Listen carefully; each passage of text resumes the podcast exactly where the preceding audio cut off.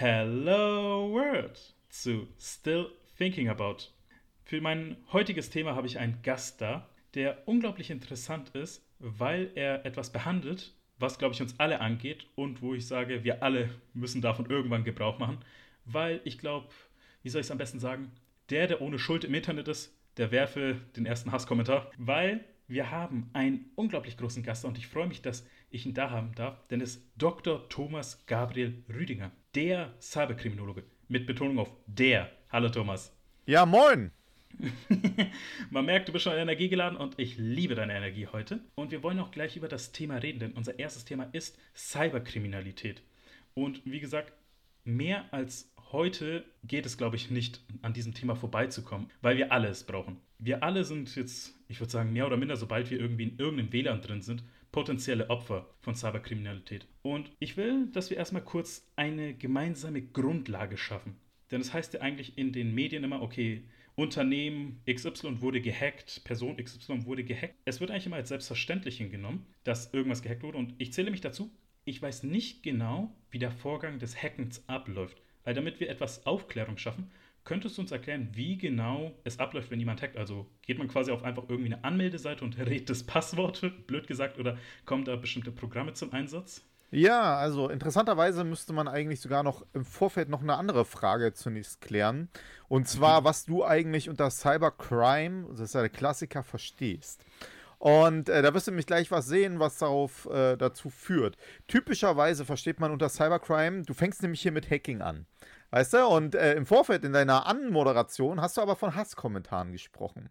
Ist das für dich eigentlich dasselbe? Das ist natürlich auch eine Frage, die ich tatsächlich für später vorbereitet habe. Ab wann genau es eigentlich eine Cybercrime offiziell ist? Also sobald irgendwie Schaden steht, sobald irgendwie Daten entnommen genau. werden oder sobald irgendwer einfach einen dummen Kommentar auf irgendein Social Media schreibt, ob das dann schon als Cybercrime gilt, einfach aus dem Prinzip, weil es digital ist? Oder gibt es da doch verschiedene Stufen? Genau, und das müssen wir jetzt schon klären, weil ich damit dann das äh, erst erklären kann, der zweite Schritt der eigentliche Frage. Warum? Also zunächst unter Cybercrime, den Begriff kann ich gar nicht leiden. Ich bin auch keiner, ich werde auch manchmal als Cybercrime-Experte so verschrien und das würde ich auch gar nicht sein und das bin ich auch gar nicht, weil ich bin halt ein Kriminologe, der sich mit den Entstehungsursachen und mit den Rahmenbedingungen für Kriminalität in einem digitalen Raum, der keine Grenzen Grenzen kennt, keine physischen Grenzen kennt, beschäftigt. Und klassisch unter Cybercrime wird nämlich alle Kriminalität eigentlich verstanden, die irgendwie äh, digital begangen werden. Aber die meisten denken an Hacking. Ich persönlich, wie du hast ja jetzt auch Hacking äh, gerade mit aufgenommen, so, ne? Ähm, und ich frage dann immer, gibt es eigentlich einen Gegenbegriff? Gibt es einen Begriff, der Kriminalität, alle Kriminalitätsformen im physischen Raum beschreiben soll? Und den gibt es meistens nicht. Real Crime oder so gibt es halt, also hat sich nirgendwo etabliert und gibt es auch nicht. Warum nicht? Weil man sagt, es hängt ja nicht, es geht ja nicht um Kriminalität als solches, sondern es geht um konkrete einzelne Delikte. Es geht um Mord zum Beispiel im physischen Raum, um Beleidigung, um äh, Betrug, Erpressung, irgendwie sowas. Und so ähnlich müsste das eher im Netz diskutiert werden. Es müsste also nicht diskutiert werden Cybercrime und dann heißt das, ja, kannst du dir selber aussuchen, was zu äh, darunter gezählt wird. Man muss auch zu sagen, weißt du, wenn ich auch manchmal in Tagungen eingeladen werde, Cybercrime als Überschrift, dann frage ich auch, ja, worüber wollt ihr euch denn unterhalten? Weil gerade mhm. Hacking ist zum Beispiel ein Feld, was mich gar nicht so interessiert. Das muss nämlich gleich mal zu sagen. Du musst dir nämlich vorstellen, gegenwärtig machen wir auch so phänomenologisch eigentlich zwei große Unterscheidungen, wo ich aber eigentlich auch kein großer Freund von bin. Einmal sagen wir sogenannte Cybercrime im engeren Sinne, und Cybercrime im weiteren Sinne. Und das, was du fragst, Hacking, ist Cybercrime im engeren Sinne. Das bedeutet, dass mit technischen Mechanismen vereinfacht ausgedrückt andere technische Geräte angegriffen werden. Ja, das ist also, wie du dir das Passwort Swordfish oder so vorstellst. Ja, da sitzt einer da und er schreibt dann hier, wie wild irgendwas macht und dadurch dringt er in die IT-Systeme anderer ein und fischt Daten ab und kann irgendwas ändern, stirbt langsam 4-0, ja, wo er die ähm, übrigens nicht mal so unrealistisch mit mittlerweile, aber wo er, was weiß ich, die Ampeln und so ausschalten kann. Das sind Phänomenfelder. Da müssen wir kurz einschreiten, weil ich habe nach, tatsächlich nach Stirb langsam 3 aufgehört, die Reihe zu verfolgen. Deswegen, was genau ist in Stirb langsam 4 passiert, dass du es gerade so erwähnst? Lustigerweise heißt der Bösewicht in äh, Stirb langsam 4.0, ich glaube sogar Thomas Gabriel. Also der ist sogar Thomas Gabriel und äh, der ist ein Hacker und, oder Hacker, also wie auch immer man es bezeichnen würde, der ist zumindest jemand, der mit technischen Methoden auf die äh, Infrastruktur, äh, also der kann äh, die Ampeln steuern, der kann den Verkehrsfluss äh, steuern, der hackt alles Mögliche, wenn ich es richtig in Erinnerung habe. Das ist schon 10 oder 15 Jahre her, wenn ich mich jetzt nicht ganz irre, wo der Film rauskam. Und äh, damals war das so ein bisschen so, ja, man, eigentlich Utopie. Heute muss man zu sagen, dass es tatsächlich ja nachgewiesene Angriffe auf sogenannte kritische Infrastrukturen gibt, äh, Turbinen ausgeschaltet werden. Und je mehr zum Beispiel auch, also wenn du dir jetzt mal, also ich bin ja manchmal so ein kleiner Utopist, wenn du dir jetzt mal vorstellst, dass vermutlich die Zukunft des Straßenverkehrs darauf hinauslaufen wird, dass wir mit vollautonomischen, autonomisierten Autos gefahren werden, die dann alle wiederum Zugriff auf sich gegenseitig haben und die äh, und so eine Art Zentrale vermutlich alles steuern wird. Äh, ja, ein bisschen wie bei einem Computerspiel vermutlich. Und wenn das dann irgendjemand schafft, dort einzugreifen, kannst du dir vorstellen, weil das da damit eventuell alles irgendwann mal erreichen könnte. Und dieser Stirb langsam 4-0, es war nicht ganz die Richtung, aber der Kern war schon ähnlich. Ne? Und äh, das ist äh, so etwas, ähm, so diese Angriffe auf diese technischen Strukturen, wie gesagt, die mich persönlich gar nicht so interessieren. Auch wenn ich äh, ein Fan davon bin, mir die Zukunft anzuschauen, aber mich interessiert eher das Verhalten von Menschen untereinander im Netz und was für Kriminalität daraus entsteht. Weil bei diesen Beispielen, so mit Hacking, sprich, was weiß ich, einer, also du hattest ja gefragt, wie Hacking läuft, ne? Und Hacking gibt es auch nicht diese eine Geschichte. Zum Beispiel kann ich, ich weiß nicht, ob du gegenwärtig ähm, per SMS so komische Nachrichten zur DHL-Sendungsverfolgung oder also Paketverfolgung kriegst. Vermutlich hast du gekriegt? Nee, nee, ich habe nee? nee, nee, hab keine also, bekommen. Aber da muss man ja sagen, weil es ja auch vor kurzem wieder einen größeren Datenleak gab. Und deswegen genau. zum Aufnahmezeitpunkt jetzt wieder kursieren ein paar äh, Phishing-Mails, Phishing-SMS sind das, oder? Genau, Smishing könnte man auch dazu sagen. Ich glaube, das BSI, Bundesamt für Sicherheit im Internet, das sagt irgendwie Smishing zu. Es geht dann darum, dass du halt einen Link kriegst über dein, auf dein Handy, wo es dann heißt, komm, geh mal hier rauf. Und wenn du raufgehst, sollst du zum Beispiel die sogenannte Malware einfangen, also Schadsoftware. Und über diese Schadsoftware, jetzt weiß ich selber gar nicht, was die jetzt genau können soll, weil du musst dir vorstellen, es gibt Milliarden mhm. wohl verschiedener Formen von Schadsoftware draußen im Netz. Und die, manche, die schaffen es dann, dein alles mitzuschneiden, also zum Beispiel Keylogger, die schneiden dann alles mit, was du in deinen Handys oder deinen Computern eingibst. Manche steuern deine Webcams. Da gibt es alles Mögliche, ne? Und diese Links, die dann eben durch die gefälschten DHL-SMS weitergegeben werden, da will ich auch etwas fragen, und zwar, weil das auch immer ganz stark in den Medien immer vertreten ist. Und zwar, es wird immer gesagt, wenn solche Leaks sind, die Daten von x Millionen NutzerInnen wurden jetzt äh, geleakt, wurden jetzt preisgegeben, wurden gesammelt. Und da will ich dich mal fragen, was genau wird eigentlich mit diesen Daten angestellt? Also ist jetzt einfach das von, zum Beispiel zum Aufnahmezeitpunkt, Facebook hatte einen großen Datenleak, ist jetzt, dass irgendwelche Personen einfach eine Liste mit 500 Namen, E-Mail-Adressen, äh, 500 Millionen Daten, E-Mail-Adressen und whatever haben oder was genau wird damit gemacht? Wird dann eben, werden die weiterverkauft? Wird damit irgendwie Fake-Profile erstellt? Wird damit XY gemacht? Also, also ich würde nur eins sagen, äh, das, was sie mitmachen, da würde ich mir nicht mal so einen Kopf machen. Ich glaube, das, was wir gar nicht wissen, was in der Zukunft noch damit gemacht werden kann, das ist ein Thema. Mit vollautomatischen Abgleichmechanismen, vielleicht gibt es das auch schon, ne? Äh, ja, aber tatsächlich wird halt für solche Phishing-E-Mails genutzt. Da werden dann teilweise an deine Handynummern ja mit vollständigem Nutzernamen, also Vor- und Nachname, je nachdem, ob der bei diesen Datenleaks war ja nicht nur Facebook, LinkedIn war gerade auch betroffen, aber gab es ja in der Vergangenheit, glaube ich, jedes große Netzwerk, äh, also hatte das. Und äh, ich glaube, man muss sich auch eins eingestehen.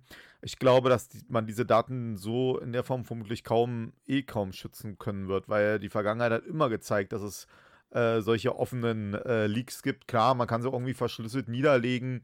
Weiß nicht, ob die das jetzt nicht gemacht haben oder so. Aber im Kern würde ich eigentlich damit sagen, dass jeder damit rechnen muss, wenn er am Netz ist, und das ist nun mal jeder, dass diese Daten frei verfügbar sind. Deswegen sollte man halt überlegen, welche Daten man konkret ähm, preisgibt. Aber ich glaube nicht, dass in der Zukunft man dran vorbeikommt, zum Beispiel ähm, äh, ja, Name, Vorname und eine E-Mail-Adresse irgendwo zu niederzulegen. Deswegen mein Ratschlag auch immer nur immer separat nochmal eine extra E-Mail-Adresse haben. Also hat eh, glaube ich, jeder, aber nur als Tipp, äh, wo man dann halt zu den Anmeldungen immer eine benutzt und dann weiß man auch eventuell, ja, wo ist was passiert. Und was nutzen die, wie du schon gesagt hast? Man kann Fake-Profile erstellen. Man benutzt es jetzt für diese glaubwürdigen, also im Prinzip ist ja Social Engineering, also dass man gezielt jemanden versucht, mit diesen Daten dazu zu bringen, dass er darauf geht, weil man jetzt denkt, ah ja, der weiß was von mir. Das muss man auch sagen, das ist jetzt auch nichts Neues, was hier passiert, sondern ich meine, wenn du mal an deine eigenen Phishing-E-Mails äh, in deinen Postfächern bei deinen E-Mail-Providern so denkst, was da alles drin ist, da sind ja auch manchmal Geschichten wie, hallo, äh, du hier richtig mit Vorname, Nachname, was weiß ich, zum Beispiel auch dieser Klassiker, ich habe dich beim Masturbieren gefilmt, äh, beim Porno gucken, hier, guck mal, macht jeder, aber du bist es. Und dann geben sie beispielsweise eine Handynummer mit an, um zu zeigen, also die Handynummer haben sie aus so einem Leak, um dann zu zeigen, ah, ich weiß auch, wer du bist, ich habe ja deine Handynummer. Und das basiert dann wieder darauf, dass die, die halt keine Medienkompetenz haben oder die das nicht so ahnen, dass die dann sagen, ja, Mann, scheiße, der hat meine Handynummer, der hat mich auch gefilmt. Ich überweise mal lieber jetzt das Geld so, ne? Weil zum Beispiel mit dem Masturbieren muss man ja sagen, das ist ja jetzt nichts Ungewöhnliches. Äh, also ich gehe mal davon aus, vermutlich, wenn du bei der männlichen Bevölkerung fragst, in gewissen Altersstufen macht es ja jeder. Also ich meine, muss man jetzt mal einfach so, so auch klar sagen. Und da spielen sie halt dann auf die Leute an, die sagen, ah, scheiße, ist das peinlich und so, wenn er mich jetzt gefilmt hat dabei. Gibt sogar noch härtere Geschichten, aber das lasse ich jetzt mal weg, will ich jetzt auch keinen Tipp geben. Also, ähm, was ich da sagen will, weil da sind, wegen den Telefonnummern, ja. die werden nicht nur durch Leaks gesammelt, sondern auch durch andere Wege. Dadurch kann ich was von mir erzählen, was auch legal ist, weil es war, als ich mal, ja, erzähl. als ich mal Tinder benutzt habe, habe ich irgendwann gemerkt, so nachdem ich die erste Nachricht geschrieben habe, kam sofort die Nachricht, ich würde gerne mit dir weiterschreiben, aber ich will Tinder löschen. Kannst mir nicht einfach deine Telefonnummer geben, dann können wir da weiterschreiben. Und am Anfang fand ich es irgendwie ein bisschen, ich, also ich fand es sehr verdächtig, als ich die aber am selben Tag fünfmal bekommen habe, wo überall derselbe Rechtschreibfehler drin war, da wurde ich sehr skeptisch. Und da habe ich gemerkt, das ist, genau das, ja. das ist genau das, was du sagtest. Die wollten da quasi meine Telefonnummer abgreifen für eben sowas höchstwahrscheinlich oder vielleicht sogar für andere Scheiße. Ja, das wird, also mit den Handynummern wird viel äh, Unfug äh, auch angestellt. Deswegen auch nochmal ein Ratschlag, wenn du es dir leisten kannst, äh, zwei Verträge oder so mit zwei Handys einen dann, äh, den du vielleicht ein bisschen Preis gibst und eine, die dann eher deine eigene private so ist. So, ne? Wäre mein Ratschlag. Gibt natürlich auch Leute, die sagen, ja, melde dich nicht in den Plattformen an und so. Da halte ich aber auch wiederum von wenig, weil sie sind nun mal heutzutage Teil der Gesellschaft und ich zum Beispiel sage, also ich beschäftige mich ja mehr mit diesen äh, Kriminalität zwischen den Menschen, ne? Und auch zum Beispiel, was Kindern und so drohen kann. Und ich sage halt zum Beispiel immer Eltern, ey, eure Kinder wollen auf die und die Plattform, also müsst ihr euch mit auskennen. So da würde, da beißt sich das dann irgendwann, wenn ich sage, ja, tut mir leid, du kannst nicht auf Instagram und TikTok raufgehen wegen den Daten. Ja, aber du musst dich auskennen, um deine Kinder zu beraten. Ah ja, nee, aber wenn du nicht raufgehst, kannst du deine Kinder nicht beraten, die gehen trotzdem rein und denen passiert dann was. Also das sind so schwierige Situationen. Ich glaube, das ist manchmal so diese gleiche Logik wie, äh, ja, geh nicht auf die Straße, wirst nicht überfahren nicht ganz richtig, weil natürlich die Betreiber hier eine Verantwortung haben. Aber ich würde damit sagen, man kommt nicht dran vorbei, glaube ich, heutzutage. Vor allem nicht in den Feldern, wo ich mich beschäftige. Und da muss man dann halt diese Diskussion führen. Aber natürlich, äh, jeder, der es kann und sich da raushält, Hut ab, ey, ja. Äh, der ist natürlich sicherer als einer, der es nutzt, aber bei der Nutzung ist immer ein Risiko mit dabei. Da können wir gleich anschließen, weil ich würde dich als nächstes gerne fragen, was die größte Sicherheitslücke bei dem ist und jetzt nicht nur auf, ich sag mal, die Infrastruktur einer Plattform begrenzt, sondern auch vielleicht eben auf dem Zwischenmenschlichen. Also ist vielleicht sowas wie Unwissenheit oder vielleicht einfach irgendwie zu viele Neugier, sage ich mal in Anführungszeichen, oder einfach falsche Werbung, einfach die größte Sicherheitslücke. Also wo muss am meisten Aufklärung und Nachhilfe geschaffen werden, damit wir vielleicht sicher sein können. Beziehst du das auf alle Menschen im Durchschnitt oder hast du irgendwelche Altersstufen oder was im Kopf? Ich würde das erstmal generell sagen, wenn es da was gibt, und dann würde ich erstmal ein bisschen spezifischer gehen, weil dann habe ich natürlich auch noch ein paar Fragen, die etwas spezifischer auf sowas wie äh, Demografien gehen. Also wenn du mich fragst, glaube ich, kann man das nicht so beantworten, äh, weil, weißt du, das sagt man zum Beispiel, ja, das eine Risiko ist, dass zum Beispiel gerade Männer dazu gebracht werden, äh, indem sie einen Fake-Account aufsitzen mit einer hübschen Frau dann denken, ja, das ist eine tolle Frau und dann zum Beispiel vor der Webcam äh, masturbieren, wenn die auch äh, ihnen zuguckt und dann masturbiert und dann werden sie mit gefilmt und dann mit erpresst. Klassiker heißt Sextortion, also Sex und Tortion für Sexerpressung. Tatsächlich gibt es rauf und runter und dann müssen sie Geld überweisen und so. Jetzt könnte ich dir sagen, das ist, das, ist das größte Problem. Ja? Jetzt gibt es aber zum Beispiel Frauen, die fallen dann auf sogenannte Roman-Scammer rein. Das sind also Leute, die ihnen ähnliches vorgaukeln, dann überweisen sie ihnen Zehntausende Euro damit die dann zu ihnen reisen können und so.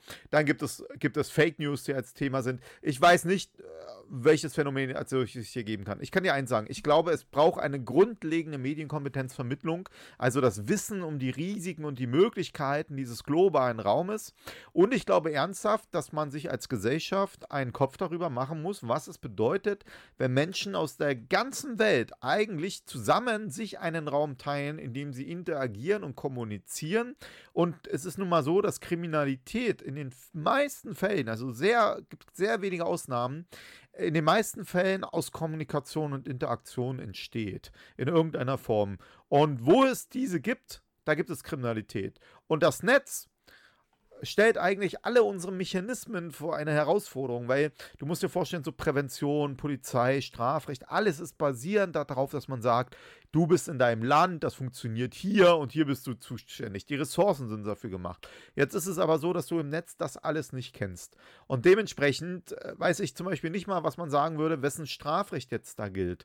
Und äh, deswegen kann ich dir nur sagen, es braucht einen grundlegenden Mechanismus, ähm, der alle auch Erwachsenen, aber vor allem auch Kinder und Jugendlichen Medienkompetenz vermittelt, die Risiken, äh, die Chancen, äh, die dahinter stehen. Und ich glaube, das würde schon viel helfen, wenn man das hinkriegen würde, weil, wie gesagt, Einzelfenomen zu sagen, ich kann auch sagen, ich habe auch mal so eine Unrechtskultur beschrieben, dass das Netz halt geprägt ist von einer Normüberschreitung, nicht von der Normeneinhaltung, also dass man sich weniger an Normen hält, sondern dass es mehr darum geht, teilweise Normen zu brechen und dass man sich dessen gar nicht mehr bewusst ist.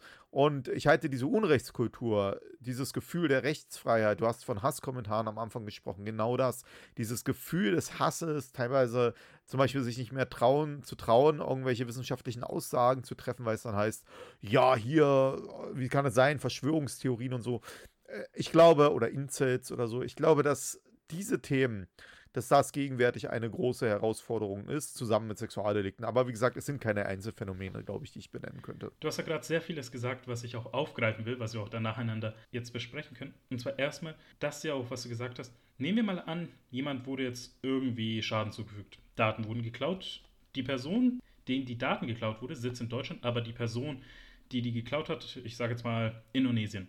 Da, und im Idealfall, die Person wurde identifiziert, man weiß, wer das ist, nach welchem Gesetz wird aber jetzt zum Beispiel gehandelt?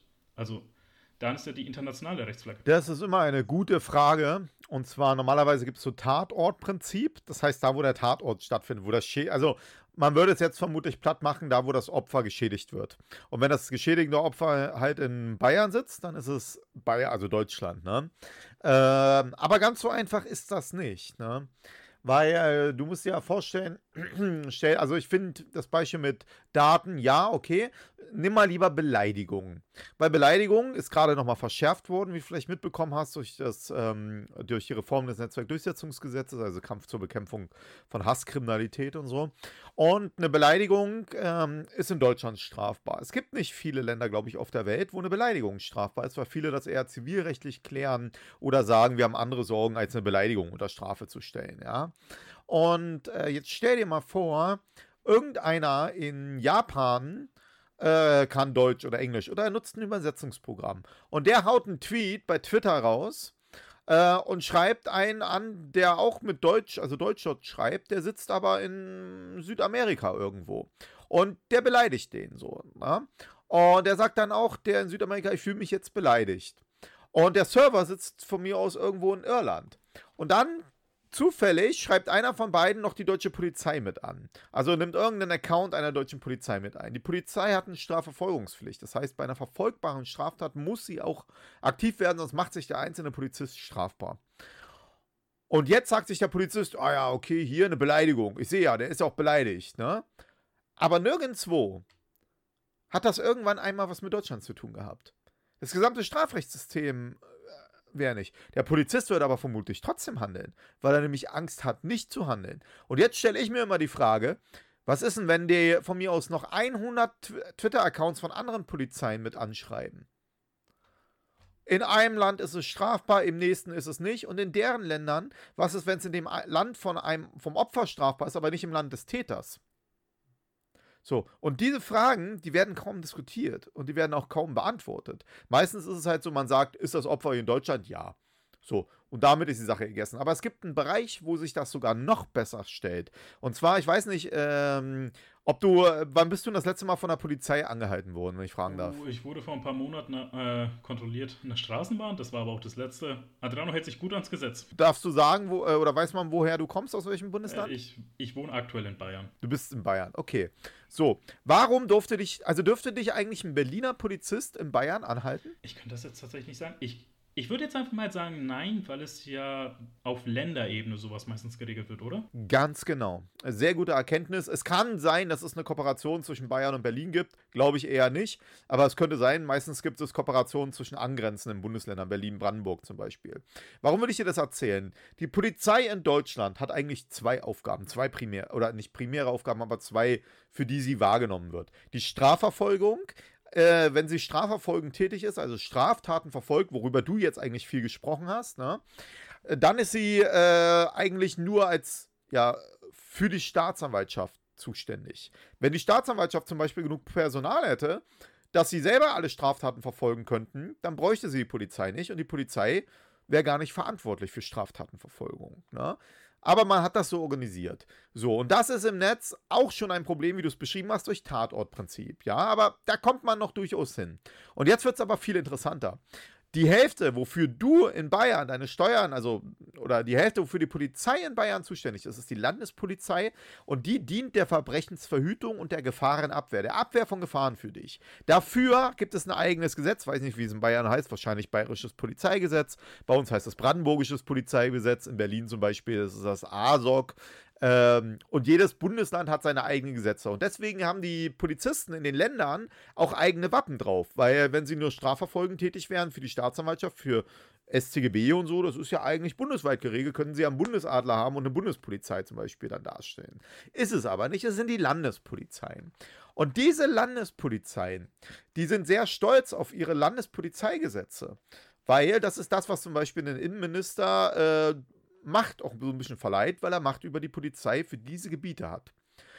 Damit aber die Polizei zuständig ist, gibt es eine sogenannte örtliche und sachliche Zuständigkeit bei dieser Gefahrenabwehr. Man muss noch mal kurz erwähnen, eigentlich wäre das Ordnungsamt für zuständig, aber das ist nochmal ein ganz anderes Thema. Also, örtliche und sachliche Zuständigkeit. Sachliche Zuständigkeit, kein Problem, ne? Geht um Abwehr von Gefahren, Strafverfolgung vielleicht. Aber die örtliche Zuständigkeit, die ist ein Problem. In Bayern kannst du von der bayerischen Polizei angehalten werden und denkst nicht drüber nach, weil du ja in Bayern bist. Und ihr Gesetz gilt auch in Bayern. Wenn der Berliner Polizist dich zum Beispiel für eine Ordnungswidrigkeit oder zur Gefahrenabwehr in irgendeiner Form einfach so in Bayern irgendeine Maßnahme gegen dich machen würde, dann wäre das wahrscheinlich schon ein interessantes Thema. Und jetzt stell dir mal vor, wenn du jetzt über eine bayerische Grenze rüberfährst, nach Baden-Württemberg oder so, dann kriegst du das vermutlich mit. Ja, Landesgrenzen, Wappen, Schilder und so. Und du weißt, ob du in Berlin bist oder in München bist und du ahnst, hier werde ich angehalten. Im Netz wirst du noch nie eine bayerische Grenze überschritten haben. Du hast noch nie eine Berliner Grenze überschritten, weil du überschreitest auch keine deutsche Grenze. Und das ist richtig interessant, weil es nämlich dazu führt, das hat, da hat Heike Christschok mal 2018 einen interessanten Beitrag geschrieben, äh, die hat sich mit der Frage der Gefahrenabwehr der Polizei im Netz auseinandergesetzt und die kam zu dem Punkt, dass die Polizei im Netz faktisch keine Gefahrenabwehr betreibt. Die Hälfte der Aufgabe der Polizei findet im Netz gar nicht statt. Und äh, ich weiß nicht, wie, wie weit du dann dich angeguckt hast, was ich im Vorfeld so erzähle. Ähm, ich zum Beispiel bin ja jemand, der Folgendes auch versucht darzustellen. Wir haben in den letzten Jahren so eine Entwicklung, dass die Innenminister sich immer hinstellen und sagen, Deutschland ist so sicher wie nie. Deutschland ist objektiv gesehen so sicher wie nie. Und die äh, konzentrieren sich dabei auf ihre, auf die sogenannte polizeiliche Kriminalstatistik. Das ist die PKS. Und die PKS, das nennen wir das sogenannte polizeiliche Hellfeld. Das sind also angezeigte Delikte, nicht alle, aber einige bei der Polizei. Und jetzt wird es richtig interessant. Diese PKS geht seit knapp vier Jahren um 14% zurück, ist sie zurückgegangen, um knapp eine Million Delikte weniger. Das ist eine Entwicklung, die wir so noch nie hatten. Und das, das muss man dazu sagen, bei einer steigenden Bevölkerungszahl. Und egal wie man das sieht, als Kriminologe muss ich sagen, mehr Einwohner heißt mehr Kriminalität. Ja, also auch mehr wiedergespiegelte Kriminalität, es sei denn, irgendwas geht schief. Und jetzt muss man sich die Frage stellen, wie kann es sein, äh, dass diese Entwicklung entstanden ist. Und da bin ich sicherlich die lauteste Stimme, aber nicht der Einzige, der sagt, das liegt an einer ganz einfachen Sache. die Menschen verbringen immer weniger Zeit im physischen Raum. Ähm, weißt du, wenn du auf dein Handy guckst, kannst du in dem Moment nicht die Oma überfallen. Du musst du erst hochgucken, gucken, wo ist die Oma und dann überfallen. Aber allein das verhindert in der Masse schon Delikte. Und es ist tatsächlich so, dass wir in den PKS in fast allen Bereichen die Tendenz haben, dass so klassische analoge Delikte, Einbruchsdiebstahl und all sowas geht zurück.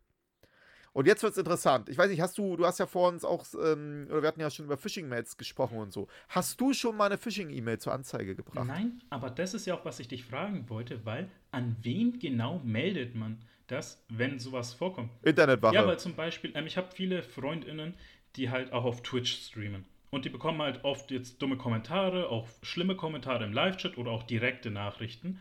Die reichen von sexueller Belästigung bis hin sogar zu Morddrohung. Die Sache ist, können Sie damit einfach auf die nächste Polizeiwache gehen, wenn Sie es einfach ausdrucken? Absolut, absolut. Einfach machen. Die Polizei ist verpflichtet zu handeln oder es dem zumindest nachzugehen. Und du kannst auch eine Internetwache nutzen. Eine bayerische Internetwache gibt es sicher auch für die Polizei. Und dort kannst du Screenshots und so hochladen von den Geschichten. Ne? Genau, aber ich wollte dich noch, trotzdem nochmal die Antwort von dir haben. Also du hast noch nie eine Phishing-E-Mail angezeigt, aber du hast vermutlich jeden Tag eine Phishing-E-Mail in deinem Postfach, oder? Ich hatte das eine Zeit lang sehr oft und irgendwann bin ich tatsächlich dazu übergegangen, einfach mal zu antworten aus Spaß, so im Sinne von so, könnt ihr mir das Video eigentlich schicken, ich muss irgendwie meine Technik verbessern, in dem Sinne.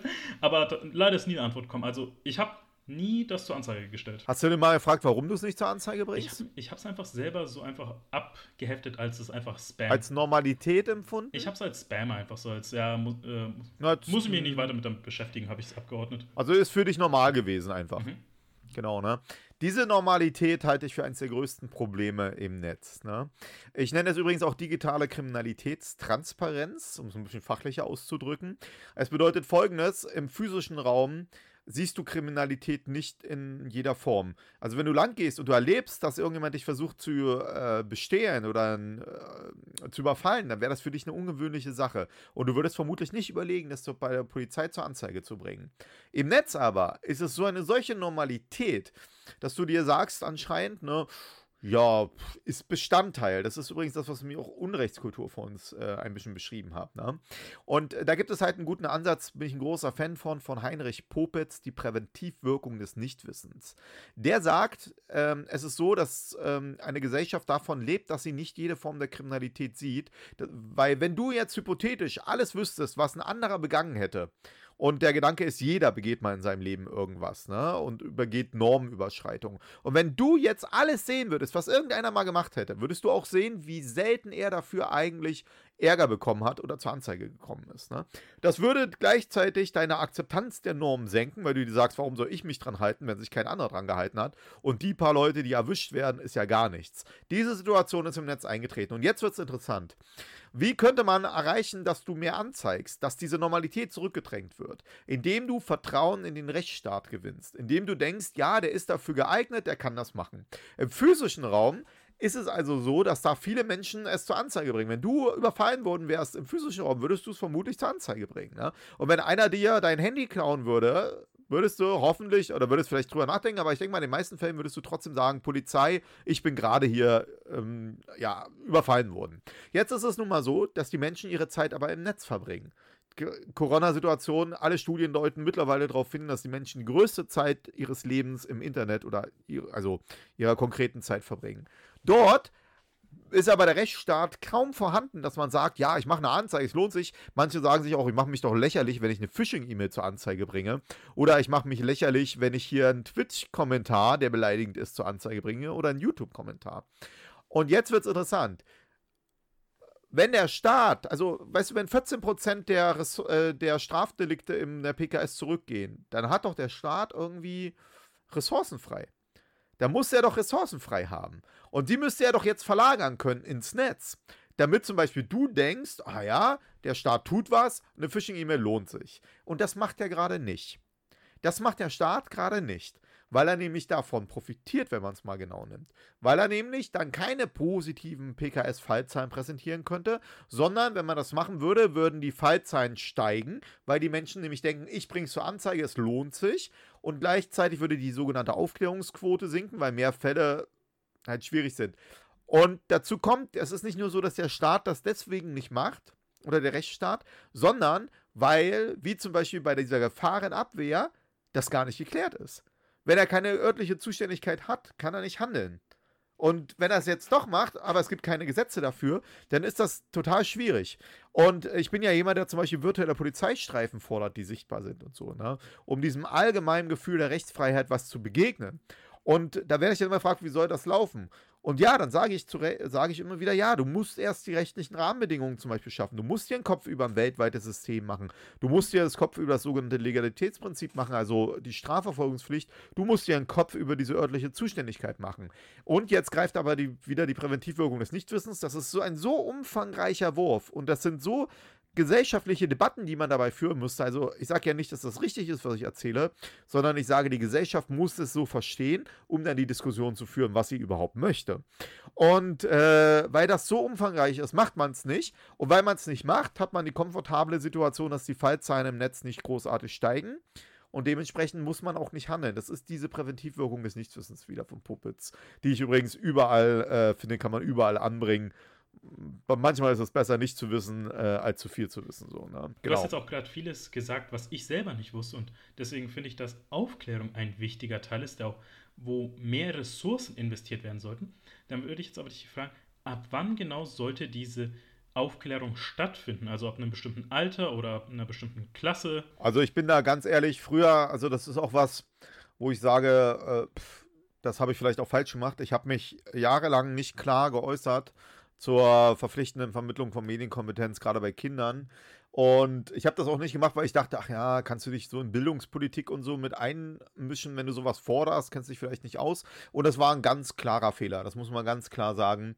Heute äh, stehe ich da ganz klar zu. Ich sage, spätestens ab der ersten Klasse muss verpflichtend in ganz Deutschland flächendeckend Medienkompetenz vermittelt werden. Und warum sage ich, war es ein Fehler? Äh, weißt du, wir sehen in den letzten Jahren einen massiven Anstieg an minderjährigen Tatverdächtigen bei fast allen Delikten.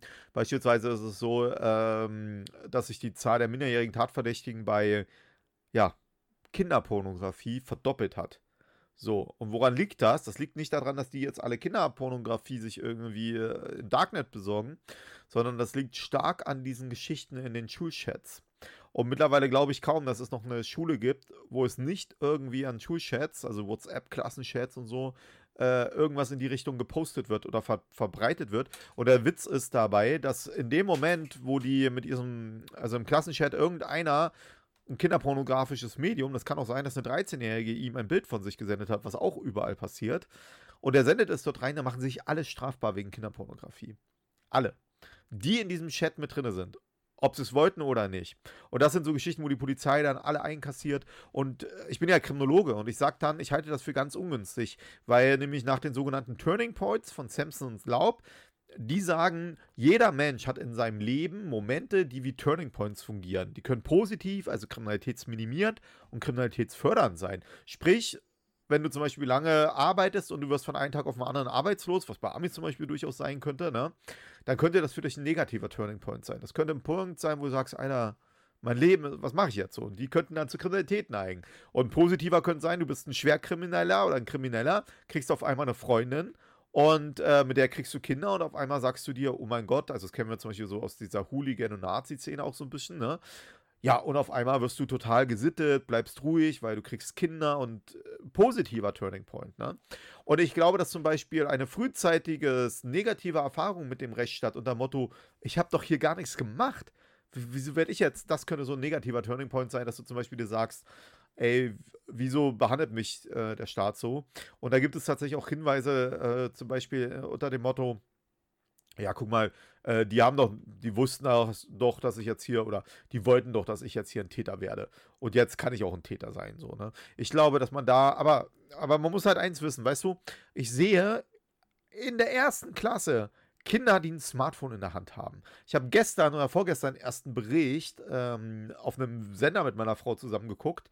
Äh, da ging es hier um auch Corona-Zeit. Da haben ganz selbstverständlich 8- und 9-jährige Mädchen TikTok mit so einer Lichter, mit so einem Lichterstativ und so TikTok genutzt. Weißt du, ganz selbstverständlich. Achte, neunte Klasse, muss ich dir vorstellen, acht, also wenn die acht waren, war das zweite Klasse. Ja, das war auch so vor ein paar Jahren bei meinem kleinen Bruder, der ist damals noch in die Grundschule gegangen, ich glaube, es war zweite Klasse. Da stand in der Schulordnung drin, auf elektronischen Wege dürfen keine sexuellen Inhalte verbreitet werden. Und ich gehe stark davon aus, das war auch das Einzige, womit sich die Schule dann beschäftigt. Also im Sinne von, das war die einzige Maßnahme, dass sie es reinschreiben. Aber ich glaube nicht, dass sie weitergegangen sind, dass sie also Ja, ja. Aufklärung betrieben haben, in die Klassen reingegangen sind oder so. Und weißt du, was ich auch nicht verstehe? Du kriegst mit einem Smartphone, das muss man klar sagen, kriegen Kinder einen Zugang zu einem globalen Kriminalitätsraum. Zugang zu allen Menschen auf der Welt, wenn man es mal genau nimmt. Klar, jetzt kann man es technisch einstellen. Aber die meisten Eltern, die so frühzeitig ihrem Kind ein Smartphone geben, machen das nicht. Weil nämlich die, die sich damit auseinandersetzen, um solche Einstellungen zu machen, sagen sich, uh, mein Kind sollte noch gar nicht so früh ein Smartphone kriegen. Ne? So, und dann ist das so, gibt man den Handy und wer redet schon mit den Kindern drüber, zu sagen, okay, pass auf, du darfst halt mit neun Jahren nicht von deinem Geschlechtsteil ein Bild machen und das versenden. Auch wenn dich einer fragt. Ich meine, wer will schon darüber reden? Das will ja auch keiner. Und, äh, und wissen sie schon, wann die sich strafbar machen? Das ist doch ein Problem. Und dann heißt es immer, es müssen die Eltern machen. Ja, zu Recht, das müssen die Eltern machen. Aber es gibt immer Eltern, die das nicht machen. Und diese Kinder müssen auch einen Anspruch oder einen, Schutzma einen Schutzraum haben, müssen auch eine grundlegende Schutzmaßnahme haben. Und da sehe seh ich einfach keine andere Möglichkeit als äh, ja, die Schule. Das ist der einzige Ort, wo du alle Kinder gleichmäßig erreichen kannst. Und ich muss dir ehrlich sagen, ich bin nicht der Einzige, der sich massive Sorgen jetzt gemacht hat aufgrund der Quarantänesituation, weil egal wie du guckst, viele Eltern Homeoffice brauchen ihre Ruhe. Was machen die Kinder? Gehen ans Smartphone. Und wir haben jetzt schon massive Anstiegstendenzen in all diesen Bereichen, auch äh, wie Sexualtäter an die Kinder herankommen. Und wir haben halt, und jetzt kommt, um, um nochmal diesen Bogen zu ziehen. Und deswegen wäre es aus meiner Sicht so dringend notwendig, dass der Rechtsstaat seine Ressourcen jetzt anfängt ins Netz zu verlagern.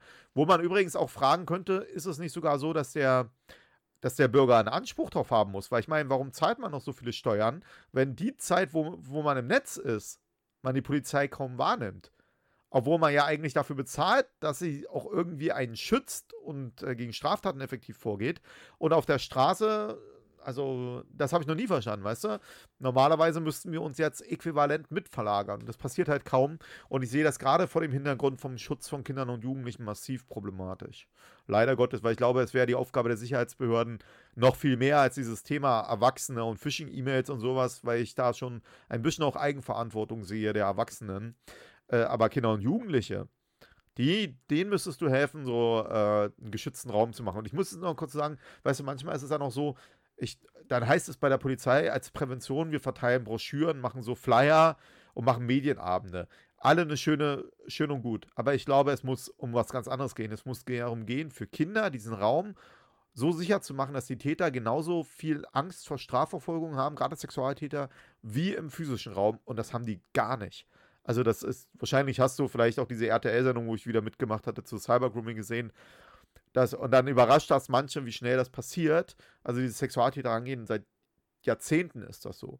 Und die Sicherheitsbehörden reagieren so gut wie gar nicht. Weißt du, ich habe zum Beispiel auch gefordert, warum richten wir in Deutschland nicht eine Einheit ein, die jeden Tag als Kinder in unterschiedlichen Plattformen unterwegs sind und sich ansprechen lässt und rund um die Uhr diese Täter rausholt.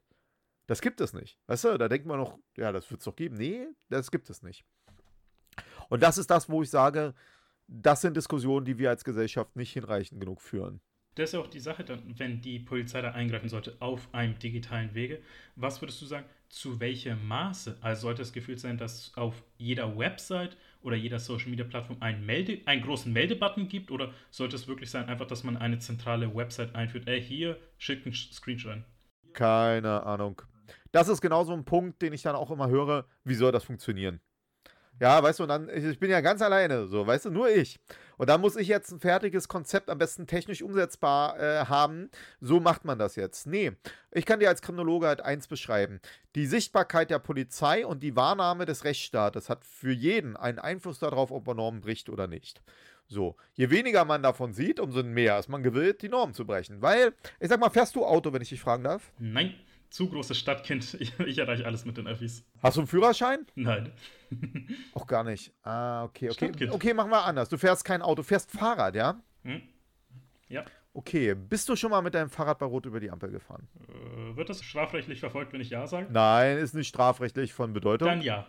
Bist du mehr als einmal rübergefahren? Fährst du vielleicht jeden Tag so? Vielleicht. Okay. Fährst du äh, verkehrt herum äh, auf dem Bürgersteig in die andere Richtung? Du weißt, ne, man fährt ja immer nur Fahrtrichtung und dann andere, damit man keinen umkassiert, kein Autofahrer zum Beispiel. Sicherlich, ne? Könnte gut möglich sein. Hast du deine äh, Reflektorenspeicher, alles sauber dran? Ist dein Fahrrad total verkehrstüchtig? Ich glaube, damit wir auch vieles sagen können, einfach, ich habe den Fahrradführerschein auch nicht geschafft in der vierten Klasse, das ist kein Scherz. ja, kein Problem. Und selbst ohne Führerschein, äh, ohne Fahrrad ähm, gehst du bei Rot über die Ampeln, sicherlich, ne? Genau. Was würde ich dir sagen? Der Normenbruch für dich ist ja normal, mhm. wie du siehst. Das sind alles Regeln und du brichst sie. Und beim Autofahrer hätte ich jetzt normalerweise gefragt, fährst du mal zu schnell Auto? Fährst du immer äh, in der 30er-Zone 25 und in der 120er-Zone 110, weil man ja unter der Höchstgeschwindigkeit bleiben muss? Nein. Weil es dann immer heißt, selbst im Straßenverkehr gibt es ja Blitzer und so. Aber selbst diese Blitzer scheinen ja so selten zu sein, dass sie eigentlich kaum eine Auswirkung auf dein eigenes Fahrverhalten haben, sondern nur in dem Moment, wo du weißt, ah, hier gibt es einen Blitzer. Hier könnte es einen Blitzer geben. Ne? Aber kennst du das Phänomen oder Fährst du, würdest du bei Rot über die Ampel fahren, wenn da ein Polizist steht? Nein, bin ich ehrlich, da, da hätte ich zu große Angst und äh, da hätte ich zu große Angst. Genau. Und ich glaube, das ist auch, was wir zeigen müssen bei dieser Aufklärung. Zum einen diese strafrechtliche Verfolgung, die es gibt, aber auch die Ausmaße. Wenn wir jetzt sagen, wir gehen in, den, in die ersten Klassen rein und machen da ein bisschen Aufklärung, nicht einfach sagen, ey, es gibt nur einen Klaps auf die Finger, wenn ihr irgendwie einen dummen Kommentar schreibt, sondern das alles kann euch passieren und dann eben auch noch an die Leute, wenn ihr so einen Scheiß macht, dann könnt ihr halt, ich sage es mal, ins Gefängnis kommen. Ja, wenn ich dir das jetzt, also ich weiß nicht, wenn deine Eltern dir erzählt haben, das und das passiert, wenn du dich nicht an diese eine Regel hältst. Ich sag's gleich, hätte ich mich nicht dran gehalten, wäre mir egal gewesen. Hättest du nicht dran gehalten. Das ist auch kriminologisch äh, total nachvollziehbar. Deswegen ist es so, dass die Kriminologie nie Freunde von der, von der sogenannten Strafverschärfung sind. Also, wenn man zum Beispiel als Gesellschaft etwas ändern will, dann wird typischerweise, hast du jetzt auch in letzter Zeit wieder gesehen, als allererstes am Strafmaß gearbeitet. Das heißt, man sagt dann zum Beispiel, es wird nicht hart genug bestraft. Wir nehmen jetzt anstatt fünf Jahre zehn Jahre so, ne? Aber das ist nun mal kriminologisch gesehen nicht das, was unbedingt einen Einfluss hat. Weil, wie gesagt, das ist dasselbe, deine Eltern drohen dir eine Strafe an. Die schlimmste vielleicht, ne? Aber darauf käme es dir nicht an. Es käme dir darauf an, ob du die realistische Chance siehst, erwischt zu werden. Wenn die Chance, erwischt zu werden, hoch ist, dann würdest du auch bei einer niedrigen Strafe es dir zweimal überlegen, ob du es machst. Ne? Wohingegen aber, wenn die Chance sehr gering ist, erwischt zu werden, ja, dann handelt man. Und im Netz ist, egal wie man es sieht, ist die Wahrscheinlichkeit erwischt zu werden exorbitant niedrig. Die Wahrscheinlichkeit ist wesentlich niedriger bei allen Delikten als im physischen Raum. Und das, wie du selber jetzt vielleicht auch erkennst, senkt die Wahrscheinlichkeit. Und die Sichtbarkeit der Polizei hat zum Beispiel in einem Straßenverkehr den Sinn zu zeigen, der Staat nimmt sein Gewaltmonopol wahr. Und wenn wir hier sind und du brichst diese Norm, dann wirst du dafür auch erwischt werden, vermutlich. Und deswegen versuchen wir uns dran zu halten. Stell dir jetzt den Straßenverkehr vor, wo du nie zufällig die Polizei siehst. Wer würde sich schon noch groß, also man hält sich eh schon kaum dran, aber noch, wes äh, noch weniger. Interessanterweise können wir jetzt chronologisch noch diskutieren, ob dadurch dann wieder ein neues System entsteht, also wie Luhmann vielleicht, das auch gerne Niklas Luhmann vielleicht so argumentiert hätte, da entsteht ein neues System mit eigenen Regeln. Kann gut sein, ne? Aber zumindest würde ich dir sagen, das System, wie wir es kennen, basiert darauf, dass du zufällig mal die Polizei siehst. Sonst könnte man auch fragen, wofür gibt es überhaupt Polizeiautos? Warum muss ein Polizist denn erkennbar sein? Er muss erkennbar sein, dass du als Bürger erkennst, für meine Gelder tut der hier was. Der, guck mal, der hat den jetzt da verhaftet. Oder der fährt hier mit seinem Auto Streife. Das ist ja auch immer dieser Witz, wenn du auf der Autobahn bist und auf einmal alle sich an die Geschwindigkeit halten. Und dann siehst du genau, obwohl die sonst immer hier zackig vorbeifahren, ah ja, rechts irgendwo muss ein Polizeistreifen sein und da trauen sich dann alle nicht dran vorbei.